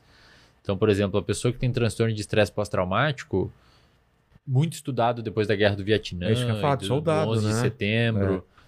Pô, a pessoa escuta a bomba no virar do ano, acha que é um tiroteio, a pessoa generalizou aquilo Entendi. demais. Aquilo grudou tanto no cérebro. A pessoa sofre um acidente de carro, não consegue entrar em carro nenhum, é uma memória muito forte, né? Ou a pessoa terminou um relacionamento e ficou meio que com um transtorno de estresse pós-traumático, que sofreu muito, e não consegue entrar em nenhum relacionamento novo. Entendi. Então é uma super memória. Mas as memórias com conteúdo emocional, elas são muito mais propensas a serem guardadas do que, por exemplo, a máscara. É. Tá ligado? Uma coisa que você não vai. Então, para a motivação que você tem em lembrar de um conteúdo, as pessoas falam: caralho, Wesley, você tem uma memória, você fala de data e pesquisador e nome de regiões do cérebro. Falei, cara, eu adoro isso. Para mim, eu não tenho que fazer esforço para lembrar disso. É uma coisa que tá no meu dia a dia, então é fácil. Traumas são super memórias que a gente armazena e muitas vezes ela meio que infecta outras regiões da nossa vida. E os sonhos que que você comentou, é... A gente já sabe hoje em dia o que é o sonho? Porque eu sempre vejo que é uma coisa que não, não tem um consenso, né? Que É, que são sonhos? os sonhos hoje, Eu, eu li um livro uma vez é, do Rubem Fonseca que tinha uma definição do sonho, na- era o nome do livro: Vastas emoções, pensamentos imperfeitos. ó, legal. legal isso, né? Legal, legal. Hoje a gente sabe, bom, primeiro o Freud, psicanalista, ele, ele meio que sugeriu que o sonho seria uma manifestação de desejos inconscientes que você tem. Isso não é verdade. Não? Não. Já está confirmado que Já não. tá, não, não tem nada a ver isso. É, hoje a gente tem uma noção diferente de sonhos. Primeiro, sonhos acontecem numa fase de sono, que é a fase de sono REM, É. né? Que é uma fase onde o seu cérebro Rapid está eye movement, né? exatamente Que o perfeito. olhinho fica. Perfeito. Só para esclarecer, depois a gente pode falar um pouco sobre sono, se você quiser, que acho Quero, que é quero importante. É, o nosso sono tem cinco ciclos e quatro fases, digamos assim. Então você tem acordado, você entra na fase 1, 2, cai até o sono profundo. Depois de uma hora e meia, mais ou menos, você está no sono profundo. Depois você sobe, e aí você sobe para fase 3, 2 e REM. Aí desce de novo. Pô, depois de tudo isso. E é aí rain? depois REM de novo. Ah, tá. Então você tem umas três REM, três, quatro REM na sua noite. Tanto é que às vezes a REM é a mais próxima de você acordar. Ah, é? Tanto é que geralmente você acorda depois de um sonho. É, é verdade. Você tá sonhando e acordou. A não Verdade. ser que você acorde de despertador. Aí É. às vezes você pode estar no meio do sono profundo e se despertou, que é uma É porcaria. horrível isso. Você acorda destruído, Nossa, bicho. Porque sono cara. profundo é aquele sono que a pessoa tá morta, sabe? Batimento cardíaco baixo. Tem quase nada de adrenalina e noradrenalina no cérebro. É. A fase de sono profundo é uma fase importantíssima de você ter a REM também. O sonho acontece na fase REM, fase de movimento rápido dos olhos, REM, o nome da fase. E é uma fase, Vilela, no seu cérebro que ela. Cara, se você vê um cérebro acordado, tipo, programando, sei lá, os caras assistindo nossa, nossa live agora, e um cérebro em REM, dormindo, se você vê a atividade do cérebro e não falar pro cara, ele dificilmente vai distinguir. Você não sabe. É muito parecido. Seu cérebro É, porque um, é, um sonho é, tá, tipo, cara, eu já tive sonho absurdo é, que você... correndo, pulando, É, exato. Só que aí o seu cérebro inibe o motor, o movimento motor. Então você fica desligado, às vezes você até tem uns, umas O mexidinhas. sonâmbulo não, né? O sonâmbulo não. O sonâmbulo Que aí é o perigo, probleminha. É. Então, você sonha nessa fase. Hoje tem um pesquisador brasileiro, autoridade na área de sonhos, um cara chamado Siddhartha Ribeiro. É, ele estuda muito sonhos, maconha, é um cara muito maneiro, professor da UFRJ. é, ele tem bons estudos. Sonho maconha, né? É da O hora, cara- sono, o cara estuda uns temas da hora pra é, caralho. Porra, essa Porra, ele legal. vai nos lugares aí da entrevista, ele foi no Roda Viva esses tempos, umas entrevistas Ah, é? da hora. Siddhartha Ribeiro, o nome dele, ele lançou um livro chamado O Oráculo da Noite, que fala só sobre sonho na perspectiva neurocientífica. Pô, quero ler esse livro. O Oráculo da Noite. E, e ele fala que a função do nosso sonho, Vilela, é uma hipótese, tá? Tá se ventilando ainda isso melhor. Mas basicamente ele defende que a função do nosso sonho é, é projetar uma situação. Pensa assim, cara. Digamos que você sonha que você quer muito, muito trazer um convidado aqui e você tá meio com receio, não sabe como é que vai ser, e você sonha que foi uma merda a entrevista. É. Às vezes é suficiente pra você não convidar ele. Mas e o sonho de aquele famoso de você tá pelado numa reunião ou você vai pra escola e esqueceu a, de tal, colocar o tênis, Não quer, aquelas- não quer dizer nada demais, assim, não tem significado. Ah, tá. Ele, ele defende meio que assim, primeiro, aves sonham, todos os mamíferos sonham, com Ah, certeza. é? Aves sonham. Cachorro, né? Você vê. ele, Exato. Às vezes até se movimenta. Exato. Ele meio que defende que na história evolutiva, imagina um cachorro, um- imagina um, um cachorrinho, um, um, sei lá, um jaguatirica, sei lá, me faltou, lobo. um lobo que veio, que sonhou que foi na curva do rio beber água e um jacaré abocanhou a cabeça dele. E ele não vai lá. Às vezes ele sobreviveu e perpetuou a Então, espécie. mas por que, ele sonhou? Porque ele viu isso? Não sei, às vezes o cérebro dele Ah, fez cérebro foi fazendo conexões. é. conexões. É, no sonho é entendi. assim, no sonho acontece uma Entendi. O, seu- o- o sonho, ele, ele faz uma união de determinadas conexões no seu cérebro que você dificilmente faria quando você está acordado. Tanto é que você, você é muito criativo no sonho. E porque quando você está acordado, cara, e isso é até, da, até no ponto de vista de criatividade e humor, por exemplo. Você fazer humor, cara, você falar que, tipo... isso daqui é uma pizza, você tem que meio que permitir que você saia do padrão e se permitir sonhar, digamos assim, tipo, ah, isso aqui é uma pizza mesmo, vou comer a pizza e tal, e aí quebra o dente e dá risada, ah, entendeu? No sonho, você tem um, Você não tem, não tem essas, a essas... formatação social, digamos É. assim, a exigência de ser daquele jeito. Tipo, ah, aonde que ia ter um Não, jacaré? não tem Eu- impedimento nenhum. Tudo é Exato, possível. Exato. Então, tipo assim, dificilmente no- você ia levar em consideração projetar que ia beber água num rio e, e ter um jacaré lá, ou nadar naquele rio e ter um jacaré lá, porque isso não Porque tem nunca sentido passou nenhum. na sua cabeça. Ir lá, isso. no sonho acontece. E às vezes é suficiente, cara. Às vezes, às vezes é suficiente que você não fala. chamar um convidado. Ou você pensa assim, pô, sonhei que terminei com a minha mulher e tá, sua vida virou uma merda. Você fala, não, melhor não. É. Então o sonho, ele defende que tem mais ou menos essa, essa De necessidade. Cenários, de construir cenários. Perfeito, Cara, perfeito. faz sentido. E aí, por isso que talvez, por quando a gente olha da- à luz da evolução, né, Videla, a gente tem que lembrar que é difícil a gente ter um, um padrão de comportamento hoje que não seja útil para alguma coisa. E o, se o sonho existe até hoje, provavelmente Ele- ele, tem alguma função É importante. falar, né? E é verdade, se você priva uma pessoa de sono por muito tempo, já fizeram experimentos Ah, é? assim, Quanto tempo? Cara, se você priva, por exemplo, três, quatro noites uma pessoa de sono, você vai arregaçar ela em vários Nossa. parâmetros. Mas parece que quando ela vai dormir, o cérebro não desce até o sono profundo, ele pula direto pro REM. Parece, Quando, quando ele ficou privado e É. vai dormir? parece que o seu cérebro meio que quer o sono REM ra- Eu urgente. preciso disso. É, parece que o seu cérebro meio que É um procura alimento pra ele. alguma coisa ele, ele vai fazer ali. Pô, Parece que o seu cérebro procura o sono REM mais rápido possível. Ele meio que pula até as fases às Entendi. vezes. Tipo, preciso do REM rápido, Uau. porque acontece alguma coisa ali que tem que acontecer. Quando você faz algumas coisas, Vilela, você prejudica essas fases de sono e eu vejo a galera fazendo muito errado aí. Bota a câmera aqui em mim. Muito errado a galera fazendo cagada aí no sono de você, depois ficam reclamando que Eu com faço, de eu atenção. fiz muito isso. Olha só. Se você toma muita cafeína. Ah, mas eu tomo cafeína e durmo. Beleza, você dorme, mas provavelmente você não passa todas as fases bonitinhas do sono, porque a cafeína ela impede que aconteça esse sono natural. Não existe medicamento hoje que imite um sono natural.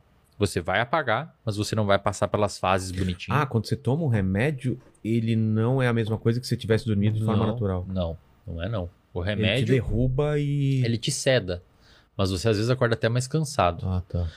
É, quanto tempo tem que dormir? Pelo menos 7 horas, um adulto. Tem que dormir pelo menos 7 horas, tá? Isso aumenta com o tempo ou diminui? Uma Adole... criança. A criança tem que dorme dormir mais. mais. Aham. Adolescentes, normalmente, eles são... acontece uma vespertinilização, ou seja, o adolescente ele tende a ser um pouquinho mais noturno. O adolescente, na época da adolescência, naturalmente, ele tende a dormir umas meia-noite, onze e meia, e acordar oito, oito e meia, tá? Mas não é normal dormir três da manhã e acordar 10. Não é pra ser assim. O Por que nosso pra sono... Você sabe de alguma coisa? você dorme tarde? pra caramba. Que hora que você dorme? É isso aí. Três da manhã e tal. É. E acorda dez e pouco. 10, é. É. O que que acontece, Vilela? Mas, tô- mas aí que tá, por causa dos exames como uso, eu tô já. Ótimo. Eu já tô colocando despertador todo dia pras 9. Não, Melhor. não sei se é o ideal, mas pelo menos Tá bom. eu tô baixando já. É um avanço. E sabe o que, que você tem que fazer pra melhorar o seu sono de uma vez por todas? Ah. Acorda, cara, e se expõe à luz natural. Na hora, Vilela. É, Pensa eu, eu comigo. enrolo pra fazer Não, isso. acorda. Primeira coisa. shh, shh, shh, abre cortina. Você não precisa pegar sol no rosto. Eu sei, mas. Mas você tem ter- que pegar luz natural. Você pode até baixar um aplicativo no seu celular, chama Lux é, Meter. É um Lu- L-U-X. Tá. Lux é a unidade de medida da luz. Uma lâmpada dessas, normal, ela deve dar para você mais ou menos uns 300 lux. Um dia nublado, sem sol, te dá uns 5 mil lux. Nossa. Então você não consegue imitar a luz natural com luz artificial. Você Então, precisa pri- da natural. acordou, tenta se expor o mais rápido possível à luz Pelo natural. menos uns 30 minutinhos. Você É? não precisa ficar na luz ou ficar fora de casa. Mas, cara, toma. Abre a janela. Abre a janela, bota o computador de frente pra janela. Eu Tá. trabalho com o computador de frente pra também, janela. Então é também. normal. Abre bem a janela, assim, deixa entrar. Tá? Por quê? Existe uma região no seu cérebro, lá no hipotálamo. O hipotálamo é uma regiãozinha que fica, digamos, entre as duas orelhas, um pouquinho mais para baixo, no meio do cérebro. O hipotálamo regula a fome, o hipotálamo, regula- o hipotálamo regula o sono, o hipotálamo regula libido, o hipotálamo regula a disposição geral no dia a dia. E o hipotálamo regula o ciclo circadiano. O que que é ciclo circadiano? Ciclo circadiano é o ciclo dentro de um dia. Ciclo circa de circular de ano, Tá. dia, tá? O sono é o principal marcador do ciclo circadiano, é o mais evidente. Ele você fala dorme, pro cérebro que acabou de. é, e, a- e acorda você em tal horário. Tá.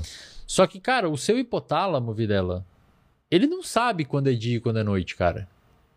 Porque ele tá lá no meio da sua cabeça. Como é que vai entrar a luz lá? É. Pelo seu olho.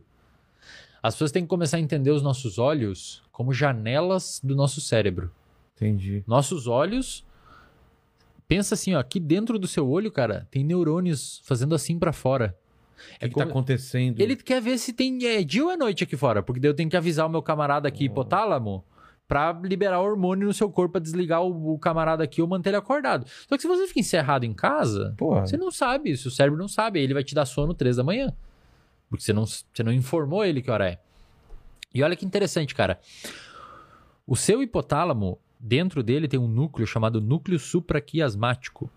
E dentro desse núcleo supraquiasmático tem genes, chamado de genes clock, relógio. É o nome dos genes. Quem descobriu isso ganhou o Nobel de Fisiologia e Medicina em 2017. Três pesquisadores ganharam. O que, que eles descobriram, Vilela? Que se você, e eles fizeram esses experimentos e tal, levar pessoas para uma caverna sem luz natural nenhuma, sem relógio, sem falar para as pessoas que hora é do dia e tal, as pessoas e deixa eles lá 21 dias, no quarto, quarto quinto dia, as pessoas vão estar dormindo 4 da manhã e acordando de meio-dia. E vai passando o tempo, vai indo pra frente. A pessoa uma hora tá dormindo 9 da manhã e tá Nossa. acordando de tarde. Por quê? Porque ela não tá mostrando pro cérebro dela que hora é. O que que acontece?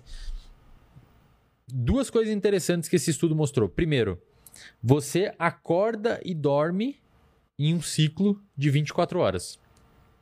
Só que esse ciclo, ele se arrasta durante o seu dia se você não informar para ele que hora é do dia.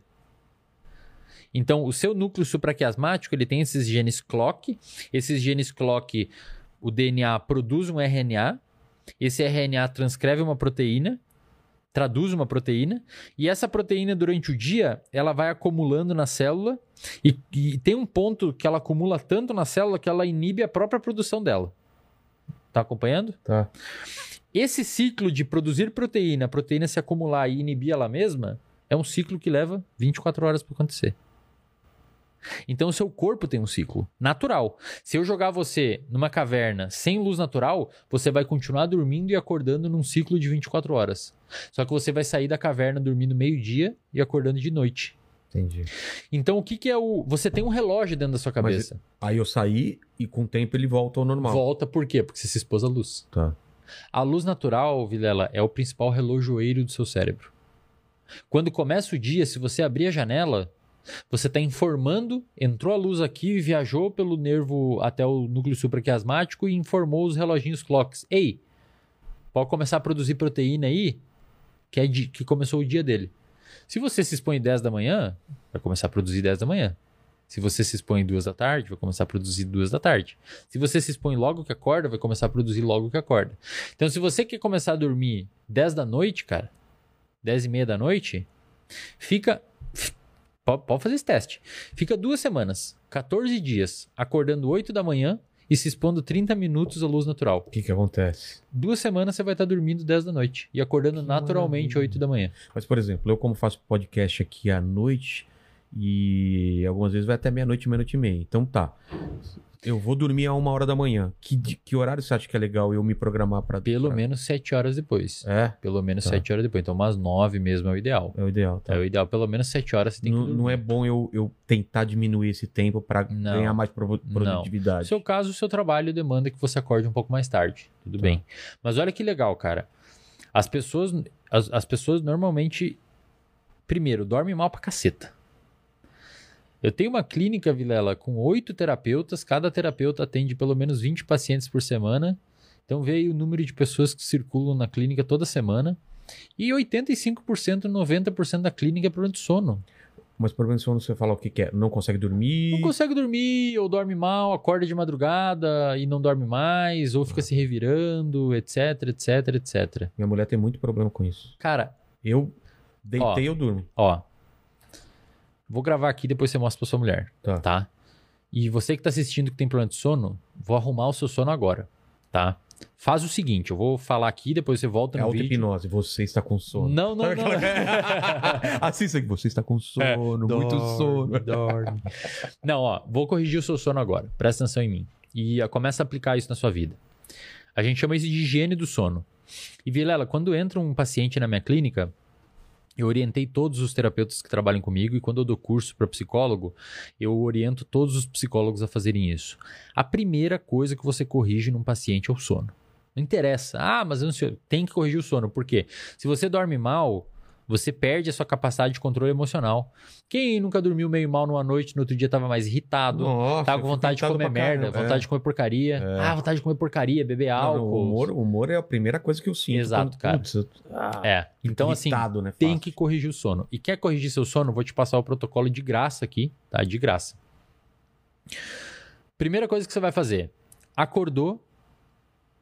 Primeira coisa, vai setar um horário para acordar e vai acordar todos os dias naquele horário.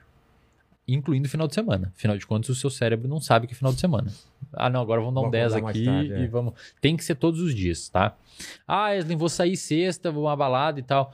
Cara, beleza, só não acorda meio-dia. Tenta, acor- acor- tenta acordar o mais próximo possível do mesmo horário todos os dias. Logo que acordou, se expõe à luz natural por 30 minutos. Se expõe, cara. Se expõe à luz natural. Não deixe. Esse é o principal passo, porque você vai informar os seus genes clock que o dia começou e a produção de proteína vai começar e você vai sentir sono à noite. Cafeína depois das 15 horas, nem pensar. Depois Não, das 15 horas. Depois das 15 horas da tarde. café, nada, nada, nada, nada, nada. Cafeína tem meia vida de 6 horas, então demora pelo menos 10, 12 para ser o seu organismo. Já Depois tá das errado, 15 hein, horas, Nene? Você tá errado. depois das 15 horas, não. De noite, e esse é o mais difícil dos pacientes até aderir, sei que você vai falar. diminui luz. Computador, celular. Computador, celular. É Se for usar, usa fi- aqueles filtros amarelo, funciona, ajuda pra É caceta, mesmo? muito. E em casa, opte por luz assim, ó. Como assim? Vermelha e laranja. Por quê? Porque a luz branca inibe a produção de melatonina, que é o hormônio do sono. E a da televisão? A da tele... a- inibe também. A não ser que você use no computador aquele filtro amarelo. Não, assisti televisão mesmo. Já inibe. Já inibe, já é suficiente para começar a inibir melatonina. Você pode assistir. Não é que inibe vai, te per- vai fazer você perder o sono. Só, cara, não deixa a televisão, tipo, tá o estúdio aqui Estourado. agora. É. E, não, e a sala, tipo, tá o estúdio agora, com Ah, entendi. bagulhão ligado, a luz do teto ligado, um volume alto. Tenta diminuir o máximo possível de ruído.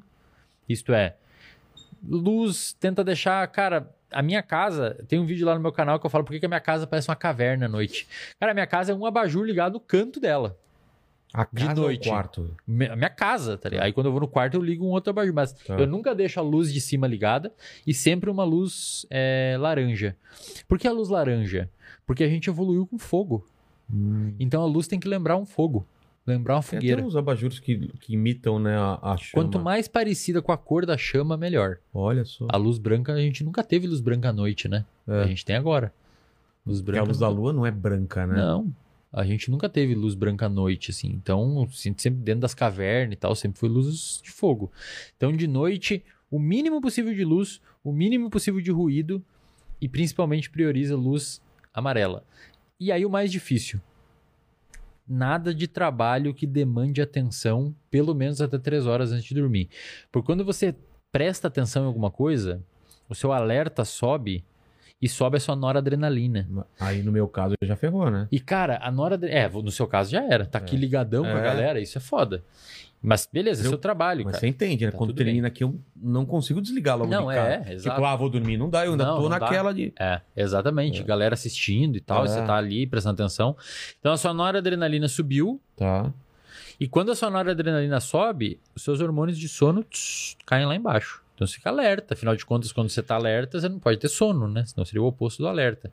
Então, pra galera que tá em casa e quer botar uma higiene de sono em dia, de noite, meu, até três horas antes de dormir, parar com qualquer coisa. Tá? Cama durante o dia. Cama é pra atividade sexual e dormir. Nada de Ah, assistir série na cama, nada Putz, de trabalhar na cama. Cara, o seu cérebro tem que entender que você vai usar a cama pra dormir Ah. ou pra assistir série. Pra galera que acorda de madrugada. Acordou de madrugada, não olha o relógio. Por quê? Porque se você olhar o relógio, você vai começar a fazer cálculo de quantas horas tem pra dormir e essa ansiedade sobe e você não Ah. dorme mais. Tá? Isso tudo, Vilela, a gente chama de higiene do sono. Eu dei um curso recentemente de psicologia E tirar a notificação, né? e tirar a notificação. claro, Imagina, se ficar ouvindo Não, tem barulhinho. como, tá louco? Aí é Tá impossível. louco. Eu dei um curso esses dias de psicologia que tinha um mecânico fazendo, cara. E eu perguntei pra ele lá, depois ele abriu, abriu a, a, a- Perguntei não, ele abriu pra dar um depoimento, ele falou, Wesley, eu, eu sou mecânico, cara. Dei um curso, porra, receptor, neurônio e tal, o cara nem é da área e tava ali fazendo. E ele falou assim, Wesley, eu, eu tô... Fiquei seis meses com um problemão em sono, fui em quatro psiquiatra, tomei tudo que é tipo de remédio, nada adiantou. Depois que eu comecei a te acompanhar, eu comecei a, a, a me expor à luz natural, comecei a, a fazer higiene do sono à noite. Durmo que é um neném agora, cara. Muito obrigado mesmo pela sua Uhum. ajuda. A galera chorou e tal, ficou mal emocionado. Então, se você quer corrigir o seu sono, faz isso. Se expõe à luz natural. A luz natural é uma ferramenta extremamente importante e funcional para você melhorar o seu seu sono. cérebro. Tem que avisar seu cérebro que é É. dia. Senão ele buga. A gente fica só nesse porão, né, Lene? Tempo- O tempo todo, né? É. No porão. Na Bate-caverna. É, olha, por exemplo, agora. É. Agora parece que é noite. Se você vai ver, parece Geração. noite. É, é realmente, tudo escuro Parece meio-noite. Cassino, né? Cassino, é sempre Cassino, noite. exato. Eles não têm janela, né, cara? É, Eles não têm é janela. assustador. O cara que trabalha lá pira, né? Pira, pira, pira mesmo. Essa galera que É, trabalha mas de... é feito pra enganar mesmo a- É? a cabeça da galera. É, é. De ah, luz, é luz do sol. Porque, cara, dá uma deprê quando você chega na balada e tá raiando o dia. É. Meu Deus É. do céu. E ele e, e o cassino ele te dá essa percepção porque você fica eles fazem isso porque você perde pra você perder a percepção de tempo. É. Tipo, caramba, já tá noite, eu vou embora. Não, você nem sabe se é Nem noite sabe, ou dia, né? você só toca Você o barco. seis horas lá. Dopaminérgico pra caralho, tipo, eu vou Total, ficar né? aqui e tal, quando você nem percebe. Ô, Leni, eu vou pedir um favor pra você. Manda uma pergunta que eu preciso fazer um xixi aí. Tá bom, E aí eu aproveito, eu tô escutando. Vamos lá. tá ok. É, vamos lá, Wesley. É, o pessoal mandou aqui para você é, um- alguns comentários, né? O Fernando, é, Fernando H. Souto, ele falou: sou médico e os conhecimentos do Wesley estão sendo muito importantes para mim. Pô, obrigado. Aí Obrigado tem, mesmo. tem o Ezequias Araújo, que ele volta a um ponto lá do começo da conversa, que ele fala o seguinte, é, que era sobre é, a pornografia, né? Ele comentou aqui, ó, isso aconteceu comigo, o pornô heterossexual não me excitava mais depois de determinado tempo, acho que é o excesso, né, de, de, de visitar as sites pornôs e tal, ele começou a perder o interesse pelo pornô heterossexual. Perfeito, É. perfeito. E aí tem um pessoal que mandou um superchat pra gente aqui, aí eu vou começar a ler, dando tempo pro Vilela voltar. Beleza. É, tá aqui, ó. O, o André Henrique falou, Vilela, pergunta pro Wesley qual a visão dele como neurocientista sobre a meditação e os efeitos dela no cérebro e se ele vê algum tipo é, como mais eficiente. Como é que é o nome dele? É André Henrique. André, a meditação hoje é a meditação ela é extremamente eficiente hoje para controle perdão, ela é extremamente eficiente hoje para controle é, para controle emocional, perguntou sobre meditação. Muita gente fala assim, eu não consigo meditar porque porque de fato é, é, muitas vezes a meditação ela ela se você tomar meditação como não pensar em nada, você não vai conseguir meditar mesmo, porque não, é muito difícil não pensar em nada. Então tem uma meditação que é o- exatamente o oposto, que é uma meditação chamada de meditação atenção plena ou mindfulness. Essa meditação envolve você estar presente no aqui e no agora. É uma meditação que eu, eu uso muito para dormir, quando eu estou um pouco ansioso, eu uso essa meditação para dormir. E ela envolve basicamente assim: você bota no, no YouTube, é, atenção plena, áudio, alguma coisa assim, e vem uma pessoa narrando. Uma. Ela, a pessoa. A pessoa basicamente está impulsionando a sua atenção para algum lugar. Por exemplo, Vilela, e quem está assistindo aí em casa, preste atenção agora no dedão do seu pé direito. Você jogou atenção lá, né? Sim. Você consegue jogar? Mexe o dedão. Você está jogando atenção lá. É. Então a, te- a nossa atenção ela é negociável. Você consegue negociar com ela. E essa meditação de atenção plena é você estar presente, você trazer a sua atenção pro aqui e pro agora. E não estar nem no passado e nem no futuro. Eu uso muito, cara, quando eu tô às vezes lavando a louça. Tipo assim, caralho, tô lavando a louça, eu presto atenção na esponja, na água, na temperatura da água, no prato. E, cara, quando você tá prestando atenção numa louça, você não, não fica ansioso, porque sua atenção tá na louça. E quando você tem dificuldade de fazer sozinho essa atenção plena, você pode usar esses áudios guiados. Tem um áudio, depois eu posso botar aí tal pra galera, que é, é, é muito bacana, que faz um mapeamento do seu corpo. Então você tá, por exemplo, eu boto quando eu vou dormir.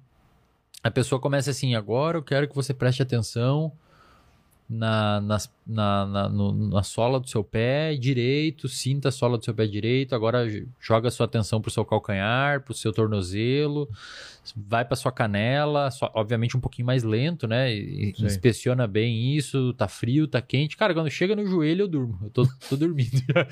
Porque, cara, é... como é que você vai ficar agitado pensando no seu pé? É. É muito genial isso. E quando você bota essa pessoa, André, né? Quando você bota essa pessoa, André, numa máquina de ressonância magnética funcional e manda ela fazer atenção plena, o córtex pré-frontal dela aumenta a atividade, porque está tendo que prestar atenção em algum lugar.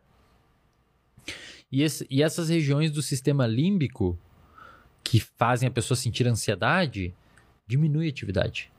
Então você meio que acalma o seu cérebro. Porque em vez de você estar tá pensando no trabalho, naquela reunião e tal, você está prestando atenção no seu pé. E, meu, você está prestando atenção no seu pé, a última coisa que você vai ficar é ansioso. É.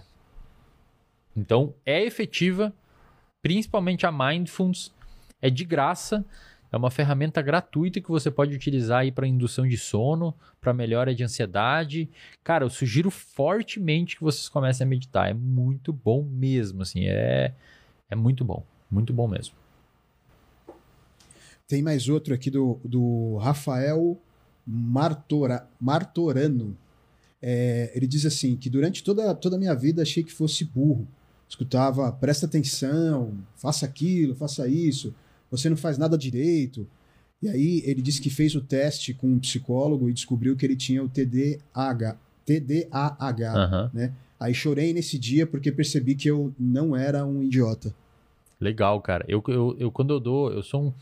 Na psicologia, a galera se divide um pouco entre dar ou não dar o diagnóstico né, do paciente.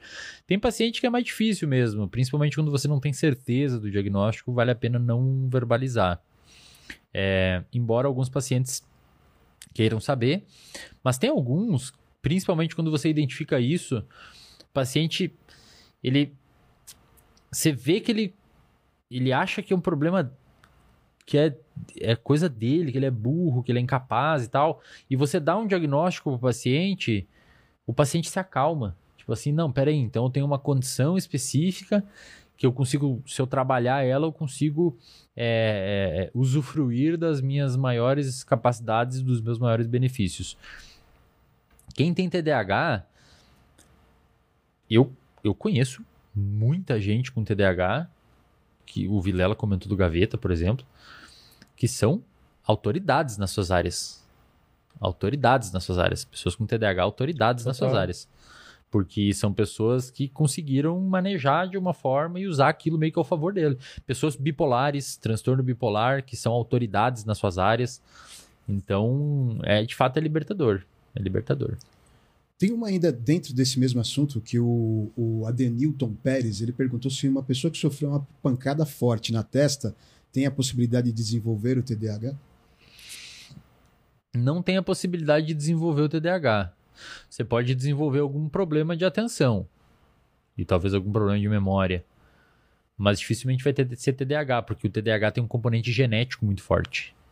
E ele é um distúrbio do neurodesenvolvimento, então é um distúrbio que aparece durante o seu desenvolvimento. Ele não tanto é que se você não teve antes dos 12 anos, não, é, não, não pode ser diagnosticado TDAH. Então é desatenção por conta de trauma. É outro diagnóstico. Mas pode ter desatenção sim. Tem mais alguma sobre esse assunto ou não? Não, não, sobre Você me mandou algumas perguntas aqui do Alan, eu achei muito legal. Não sei se você vai saber responder aqui. Ah. Algo que eu tenho curiosidade, o Alan perguntou, né? É o que a neurociência diz sobre a existência da alma? Existe ou não? Há estudos? Não há estudo nenhum que prove existência de alma. É. Não há estudo nenhum que prove existência de, de nada extracorpóreo e de nada. Tipo mente. As pessoas falam que mente é diferente de cérebro. Não é. Mente é o produto do seu cérebro. Tipo, ah, isso daí é da sua mente e tem o seu cérebro. O, o, muito já ouvi falar, o psicólogo trata a mente e o psiquiatra trata o cérebro. Na verdade, mente é o produto do cérebro. Imagina o cérebro como se fosse uma laranja, a mente é o suco, Tá. tá? E alma, tem como, né? Eu adoraria que tivesse, assim, mas talvez possa existir, mas não há na ciência ainda nenhum indicativo de que isso exista. Mas o que define que a pessoa morreu? É a morte do cérebro hoje em dia ou é a morte do coração? O que, que é? É a morte cerebral. É morte cerebral. Se você pegar uma pessoa que tem morte cerebral, você pode mantê-la viva, mas a pessoa não consegue abstrair nada, né? Ela não consegue não consegue interagir com nada, ela não consegue ter percepção de que as coisas estão acontecendo, ela não consegue externalizar, ver o externo. Então, se a pessoa tem morte cerebral, você perde qualquer capacidade de interação e qualquer capacidade de de fato, interação tanto de você para ela quanto dela para você. Mas daí a Eu não sei o que, que a medicina É isso que ia falar. caracteriza É. como morte. Mas se você mata um cérebro, em essência, tudo aquilo que, que dele se produz não existe. Portanto, por exemplo, tem um caso que eu comento sempre do Phineas Gage, que como é que a gente uh, por muito tempo estudou o que, que cada parte do cérebro faz, né, Vilela? Tem os estudos de neuroimagem, então, pô, bota, bota o cara olhar alguma coisa e ver que área se acende, como da glicose que a gente falou. Mas lesão. Lesão também é um bom jeito de estudar o cérebro. Tipo, o paciente lesionou tal região, vamos ver o que, que Do ele cérebro, É. do- da cabeça. é, o paciente lesionou, teve uma epilepsia, teve que fazer uma neurocirurgia e tirou um pedaço aqui. Vamos ver o que, que teve de modificação no comportamento dele. A gente pode assumir que aquela área fazia aquilo. Teve um paciente chamado Phineas Gage, que ele é era um operário em 1800 e alguma coisa, ele tava lá numas... usava dinamite para explodir pedra, umas coisas assim. E ele meio que foi socar uma dinamite num buraco com um cano, e a dinamite explodiu e o cano entrou aqui assim no olho dele e saiu em cima da cabeça e arrebentou o pré-frontal inteiro dele. Caramba. O cara ficou vivo, diz que foi caminhando pro hospital, na carroça e tal. Portanto, dá pra perceber, Vilela, que essa região do cérebro, córtex pré-frontal, não é essencial pra viver. Se ele lesiona o tronco encefálico, que é uma região que fica aqui, ó. Se ele lesiona o tronco encefálico, ele morre. Porque no tronco encefálico estão os centros de batimento cardíaco e os centros de respiração. Então, se lesionou ali, já era. O córtex pré-frontal faz o que, Vilela? O que a gente conversou, atenção, inibe comportamentos, mas são coisas, digamos que, refinadas. A pessoa continua vivendo sem o córtex pré-frontal. Tanto é que o Phineas Gage era um cara extremamente educado, extremamente de bom senso, e quando ele arrebentou o pré-frontal dele inteiro, ele virou um porra louca.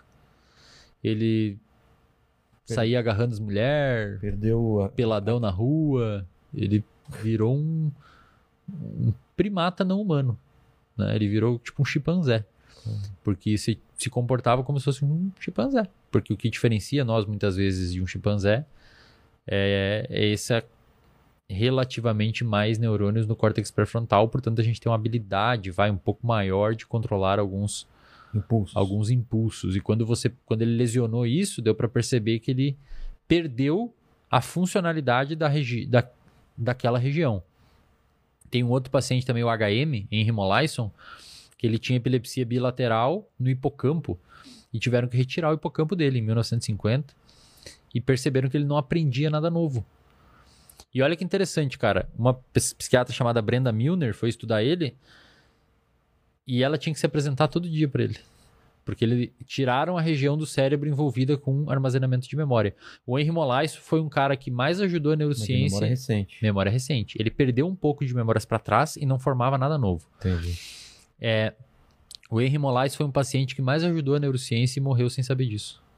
Porque Que ele absurdo, formava a memória. É. E olha que legal, cara.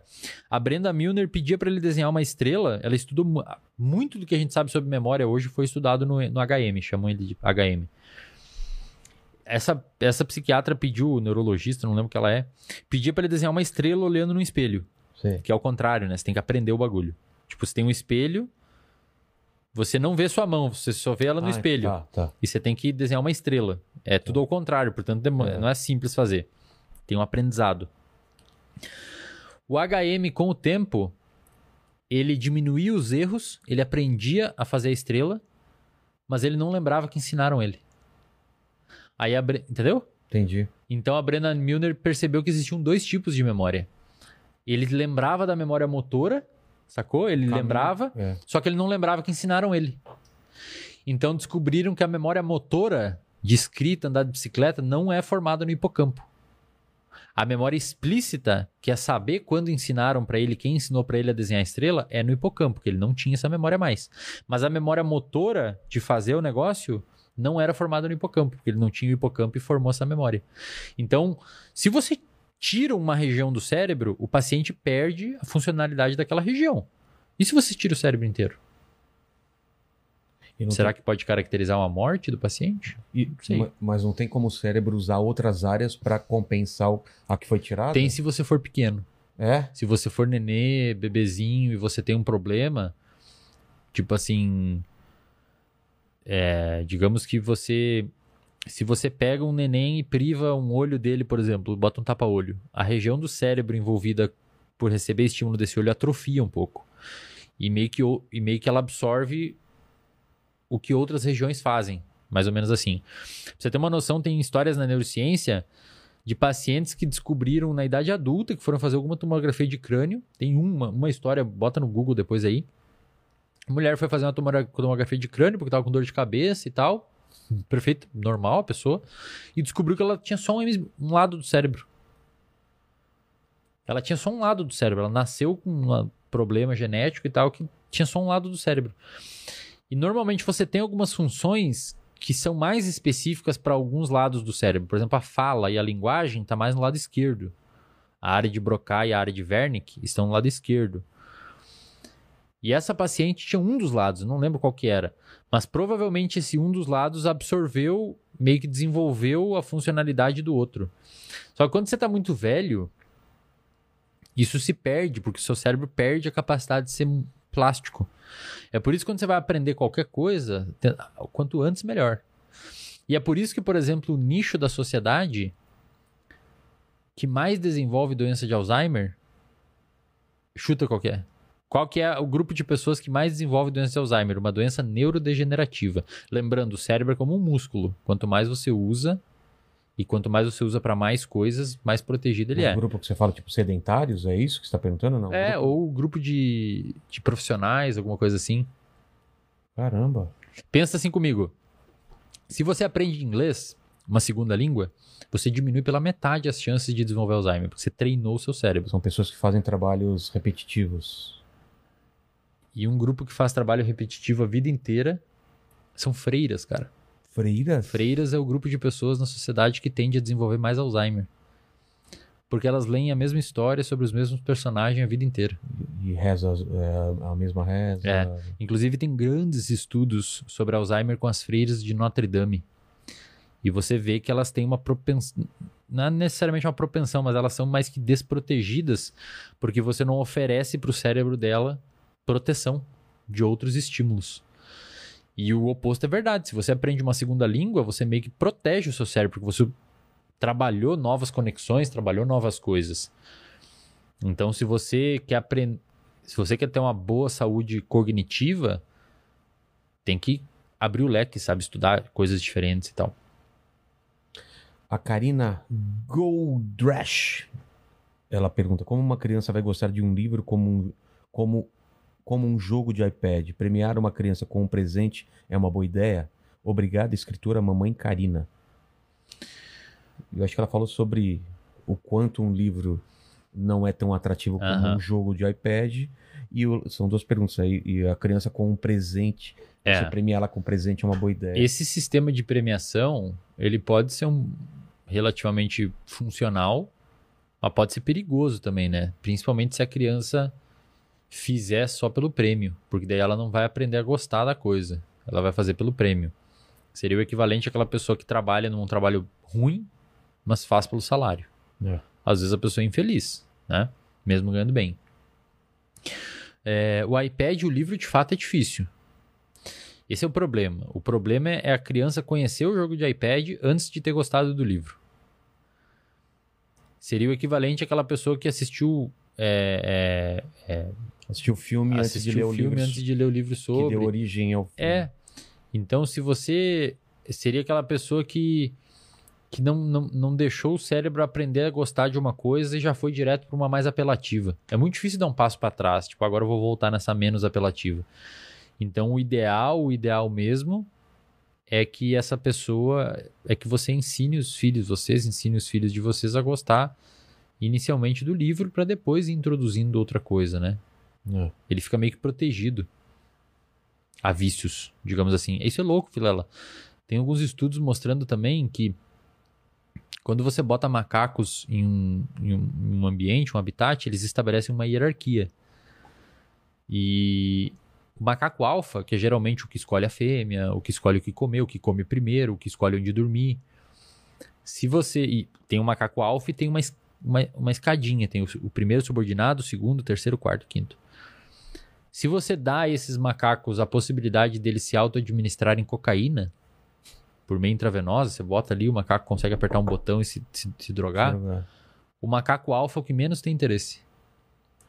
Porque ele já tem dopamina de outros lugares. Hum. Então isso mostra o quê? Mostra que se você tiver fontes dopaminérgicas de outros lugares, você fica meio que protegido. Os subordinados se enchiam de cocaína. Porque era meio que o que sobrou para eles. Então isso até dá pra pensar políticas públicas, cara. Por que, que uma pessoa usa droga? Porque às vezes é o que tem. Às vezes é o estímulo dopaminérgico que restou. E tem um cara, um, um- um neurocientista é, chamado Carl Hart. Ele lançou um livro agora chamado Drogas para Adultos. Ele estuda muito droga, muito maneiro os estudos dele.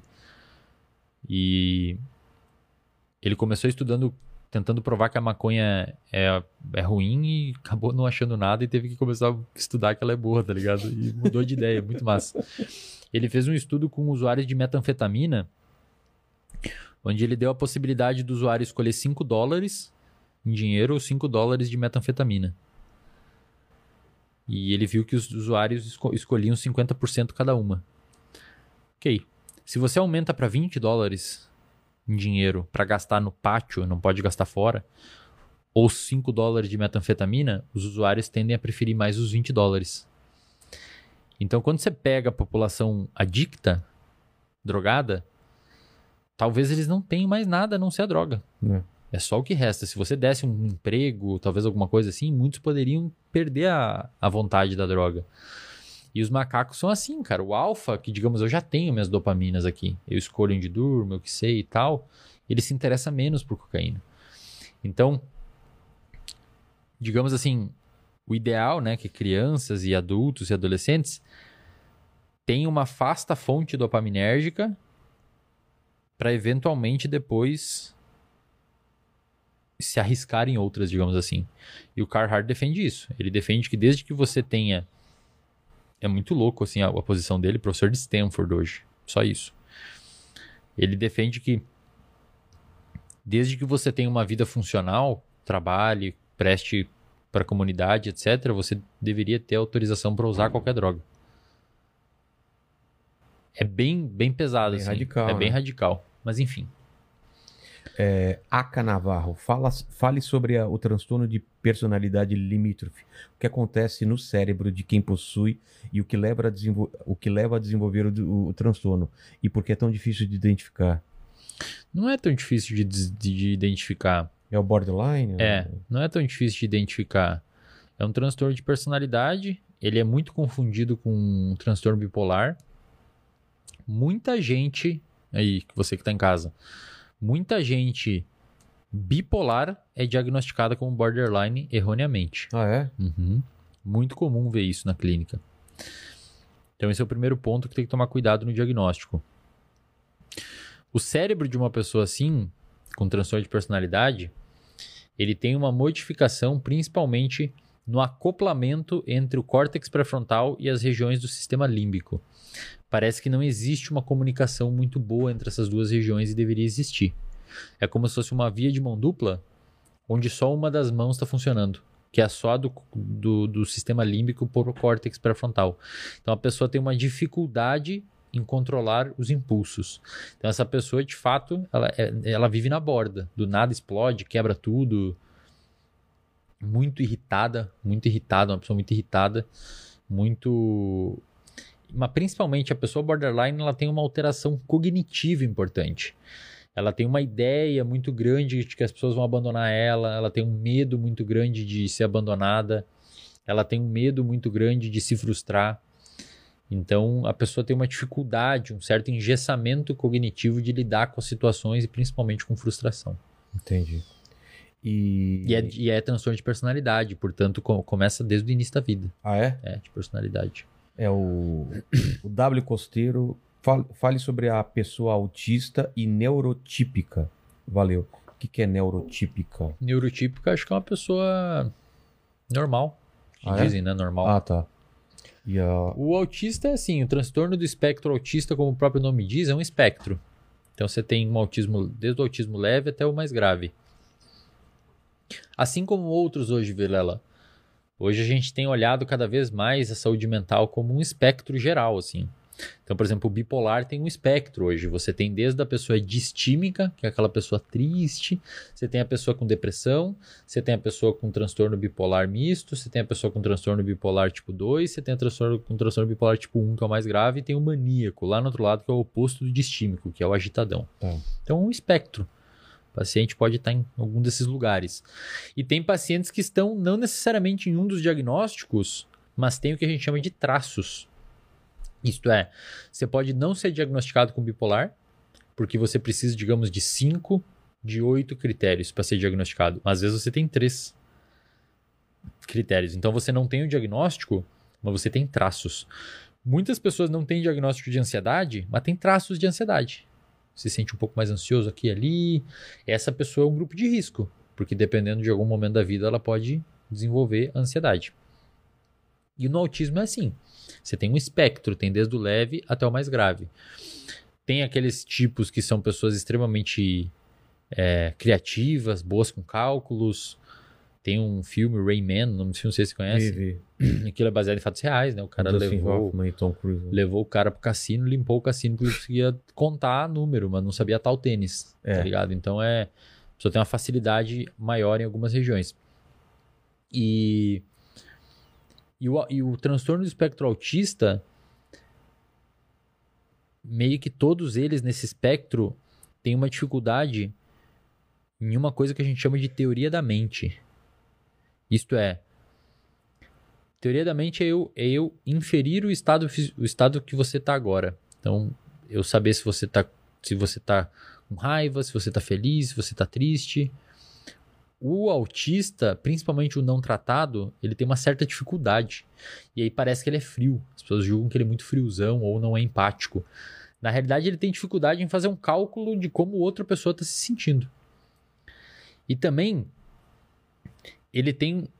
É muito louco isso, mas ele tem uma alteração em algumas regiões do cérebro, e tem estudos que mostram isso, envolvida com interpretação de movimento biológico. Tipo assim, ó, se você faz assim, se eu faço assim pra você, você, me, você estica a mão e me cumprimenta. Claro. O autista, alguns desse espectro, principalmente os mais graves, a região do cérebro que, deter- que detecta esse, esse movimento biológico, ela não detecta. E tem estudos que mostram, você bota um robozinho de lata ou um humano fazer, pro humano que não tem, pro cara que não tem autismo, no robozinho de lata ele- a área não se ativa, porque foi um robozinho de lata que fez isso. Pro humano a área se ativa. No autista não se ativa nos dois, tanto pro humano quanto pro robozinho. Então às vezes você chega para um, um paciente com autismo, principalmente mais grave, e você faz assim para ele, não é que ele não quer te dar a mão, ele não entendeu o que aconteceu. ele não entendeu, tipo, Mesmo que é ensinado pra ele? depois ele pode aprender. Ah, tá. E, e quando você pega é, pacientes com, com, com TEA, é o transtorno do espectro autista, e a intervenção é precoce, desde cedo, que pega essa parte mais flexível do cérebro, mais maleável, o prognóstico tende a ser muito bom, assim, tende a ser bem tranquilo. E tem uma outra síndrome chamada de síndrome de Williams, se eu não me engano, que é o, meio que o oposto do autismo. E curiosamente, essa síndrome de Williams, o paciente tem o oposto da alteração genética que o autista tem. E tem o oposto de alteração comportamental. Uma pessoa super, até é irritante, assim, é super extrovertida, super comunicativa, super sociável, mas num nível irritante mesmo. tipo, se ela tivesse sentada ali, ela não ia deixar a gente fazer o podcast, sabe? Entendi. Ia querer ficar falando. E então parece que tem um componente genético importantíssimo. O autismo é um dos transtornos mais genéticos que tem. Se você tem um irmão gêmeo que tem a mesma carga genética que você, que tem autismo, você tem 90% de chance de ter. Então você quase tem autismo. Então é, é uma carga genética muito forte. O bipolar também, o esquizofrênico também. O depressão já é uma carga, a genética tem um pouco menos de importância, justamente porque a parte ambiental é importante na depressão. E principalmente o estresse. Estresse na depressão é importante, é muito impacta muito assim. Entendi. É isso, Big Lenny? Tem só mais uma última pergunta, o último superchat que chegou aqui, que é do Marco Matos. Ele pergunta assim: como a neurociência vê a gagueira? A causa é somente emocional mesmo? Nossa, eu vou ficar devendo essa. Eu realmente não sei. É. Eu sei que eu sei que existe uma coisa chamada mutismo seletivo, que eu acho que está incluído no, num transtorno de ansiedade. Às vezes a pessoa teve um trauma tão grande que ela para de falar. Eu realmente não sei se a gagueira teria um, um problema nas áreas do cérebro envolvida com a produção da fala mecânica ou se seria uma situação emocional. Realmente não vou falar porque eu vou falar bobagem aqui. Entendi. Eslin, obrigado pelo papo. Pô, cara, Foi um dos agradeço. melhores que eu tive aqui, com Eu certeza. E quem tiver assistindo esse papo agora ou depois, né? não só na live, mas depois, com certeza aumentou o intelecto, fez novas conexões É. aí, né? Legal. Espero que tenha acontecido isso. Mas a gente sempre termina o papo aqui fazendo três perguntas para os convidados e contigo não vai ser diferente. Olhando para trás, Wesley, qual foi o momento mais difícil da sua vida ou da sua carreira? Cara, eu acho que, bom, primeiro assim, eu sempre. é, eu saí de casa com acho que uns 17 anos. E aí fui morar com a minha irmã e depois fui morar com um brother meu pra fazer faculdade. Minha família sempre me ajudou com tudo, sempre me deram grana e tal, mas teve momentos que a gente passou aperto. E eu sempre comento, a galera fica me zoando e já me mandaram lá pra casa, inclusive. Eu comento é? que eu adoro granola, tá ligado? Adoro granola, A cara. pura? Não, com, com leite, Ah, com tá, com- iogurte e, e banana e tal. Tá. E já me mandaram um saco de granola, lá, patrocínio de granola pro cara. E teve uma época que eu não podia comprar granola, cara. Tipo, eu queria comprar granola assim e não podia comprar, tinha que comer aveia. Com iogurte, né? Sei. Eu sempre gostei de tomar whey protein, fazer musculação e correr. E teve uma época que eu não podia comprar whey protein. Até comprava de uma marca que era tipo 40 reais. Hoje eu compro whey protein marca boa, assim. Então eu acredito que. Acho que os momentos mais complicadinhos, assim, foram. Acho que início de graduação, quando eu saí de casa, assim, sabe? Acho que foram momentos que, que meio que eu tive que dar um reset na minha cabeça para entender o que, que eu ia fazer e para que lado que eu ia ir. E aí eu descobri o poder que o conhecimento tem e como estudar e tentar entender as coisas te dá poder, sabe? De certa forma eu tô aqui hoje porque eu resolvi estudar um dia. É. Você falou assim, eu vou chamar esse maluco porque eu quero ouvir o que ele tem pra dizer. Então conhecimento é poder, e eu acho que a galera de casa tinha que entender isso. Se você estuda, você ganha poder, tanto social quanto econômico e principalmente pessoal. O poder. Dia eu ouvi um corte do Joe Rogan, do, do, do host americano lá. Ele falou assim: é melhor você ser um guerreiro num jardim do que um jardineiro na guerra. Você tá preparado mesmo que você não use. Cara, é melhor você saber o que está acontecendo. do que- Não interessa se você não é político. Não interessa se você não é um climatologista. Não interessa se você não é economista. Não interessa se você não trabalha na bolsa de valores. Não interessa se você não é psicólogo. Não interessa se você não é host de podcast. Não interessa se você não é cardiologista. Não interessa se você não é endócrino, não interessa se você não é médico do esporte, não interessa se você não é fisiculturista. Você saber um pouco de cada coisa vai te dar poder. É. Porque você sabe que não pode comer açúcar. Não interessa, ah, mas eu não sou, isso daí não é pra mim. Cara, você, você sabe o mínimo possível. Ah, eu não sou economista, eu não invisto na bolsa, mas você tem noção. Tipo, ó, tem os Bitcoin aí, tem o inflação. O que, que é inflação? Inflação é isso, isso É, e vai isso. estudar, vai, Pô, vai, cara, vai procurar saber. você né? entende o que eu quero dizer, Vilela? Claro, você claro. fica, você ganha um certo, uma certa soberania. É, Eu fiz um podcast, um podcast para ser um guerreiro no jardim. Exato. Toda noite, toda Exato, tarde é que eu cara. tô adquirindo mais conhecimento. Exatamente. Então, quando eu percebi isso, cara, eu falei assim: peraí, meu. Eu acho que quando eu comecei a entender as regras do jogo, o jogo fica mais fácil, mais tolerável, mesmo que você tá perdendo ele. É. É melhor. Você tá ligado. Tipo, não- você não precisa ser um expert em, em política internacional, mas tem que saber, velho, que tem a China, tem os Estados Unidos, as duas coisas se bicam e pode dar um pipinão. Você não precisa saber as nuances, mas tem uma, tem uma noção. Tenha, tenha, tenha, tenha uma noção do que tá acontecendo no mundo. E acho que depois que eu passei esses relativos momentos de dificuldade, eu percebi, cara, eu tenho que ter uma noção, senão eu vou ser feito de trouxa. Capital da Espanha, Alene. Rápido, vai. Rápido. Rápido, rápido, rápido, rápido, rápido. Já, já, já pronto. Já, já é, um, é um jardineiro na guerra. Já, já perdeu. E a segunda pergunta é o seguinte: iremos, iremos morrer um dia. Espero que demore muito tempo, Wesley, mas você tem aqui a chance de deixar suas últimas palavras para quem voltar nesse vídeo daqui 200 anos, seu epitáfio. Qual seria? É o do ET Bilu? Busque conhecimento? É, pior que esse aí é boa. É boa, né? Esse aí é ET Bilu, bom mesmo, sabia, cara. é. Esse aí o ET Bilu mandou bem. Eu acho que é Nutra... Leve em... Eu, eu tatuei na mão aqui, ó. Fear e Love. Amor, Medo e amor. medo e O amor. que, que significa? o- Cara, são duas emoções que a gente não vive sem.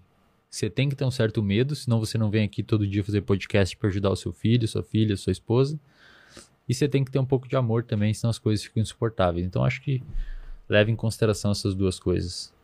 E a terceira pergunta é se você tem uma dúvida na sua cabeça. Imagino que você estuda bastante, lê bastante, mas ainda deve ter alguma dúvida, alguma questão que fica aí cutucando o seu cérebro ou sua mente. Cara, por que que as pessoas gostam de rúcula, velho? Eu, cara, Puta, é muito rúcula pra mim é só na pizza. Mas é, É, rúcula... aí vai, aí, vai, aí porque vai. tá misturado com outras É. coisas Mas gostosas. você já comeu cru? Não, claro e, que não. tipo, sem Ninguém azeite. come rúcula crua. Cara, é muito ruim, você come... mano. Ô, Lene, você come rúcula crua? Não, mas deve ter. Cara, Crua. por incrível que pareça, eu como. Aí, ó, viu? Sério? Viu? Eu te falei, cara, viu? Viu? Cara, sua vida é não tem muito sentido, velho. ruim, cara. Isso daí ninguém explica. Cê- eu duvido que a, topa- a dopamina É, seja isso- acionada isso- quando alguém fala, vou te trazer Pô, o bagulho parece, parece que o cara tá lambendo ferro. O bagulho é tipo. Cara, eu adoro todas as verduras, assim, tipo Puta alface, merda. É? rúcula, Tá brócolis. Demite ele, Vilar. Vou- Não traz já, tá, ele já tá demitido, já tá demitido. Só por mais. isso. Próximo episódio vocês vão ver outra voz aí agora.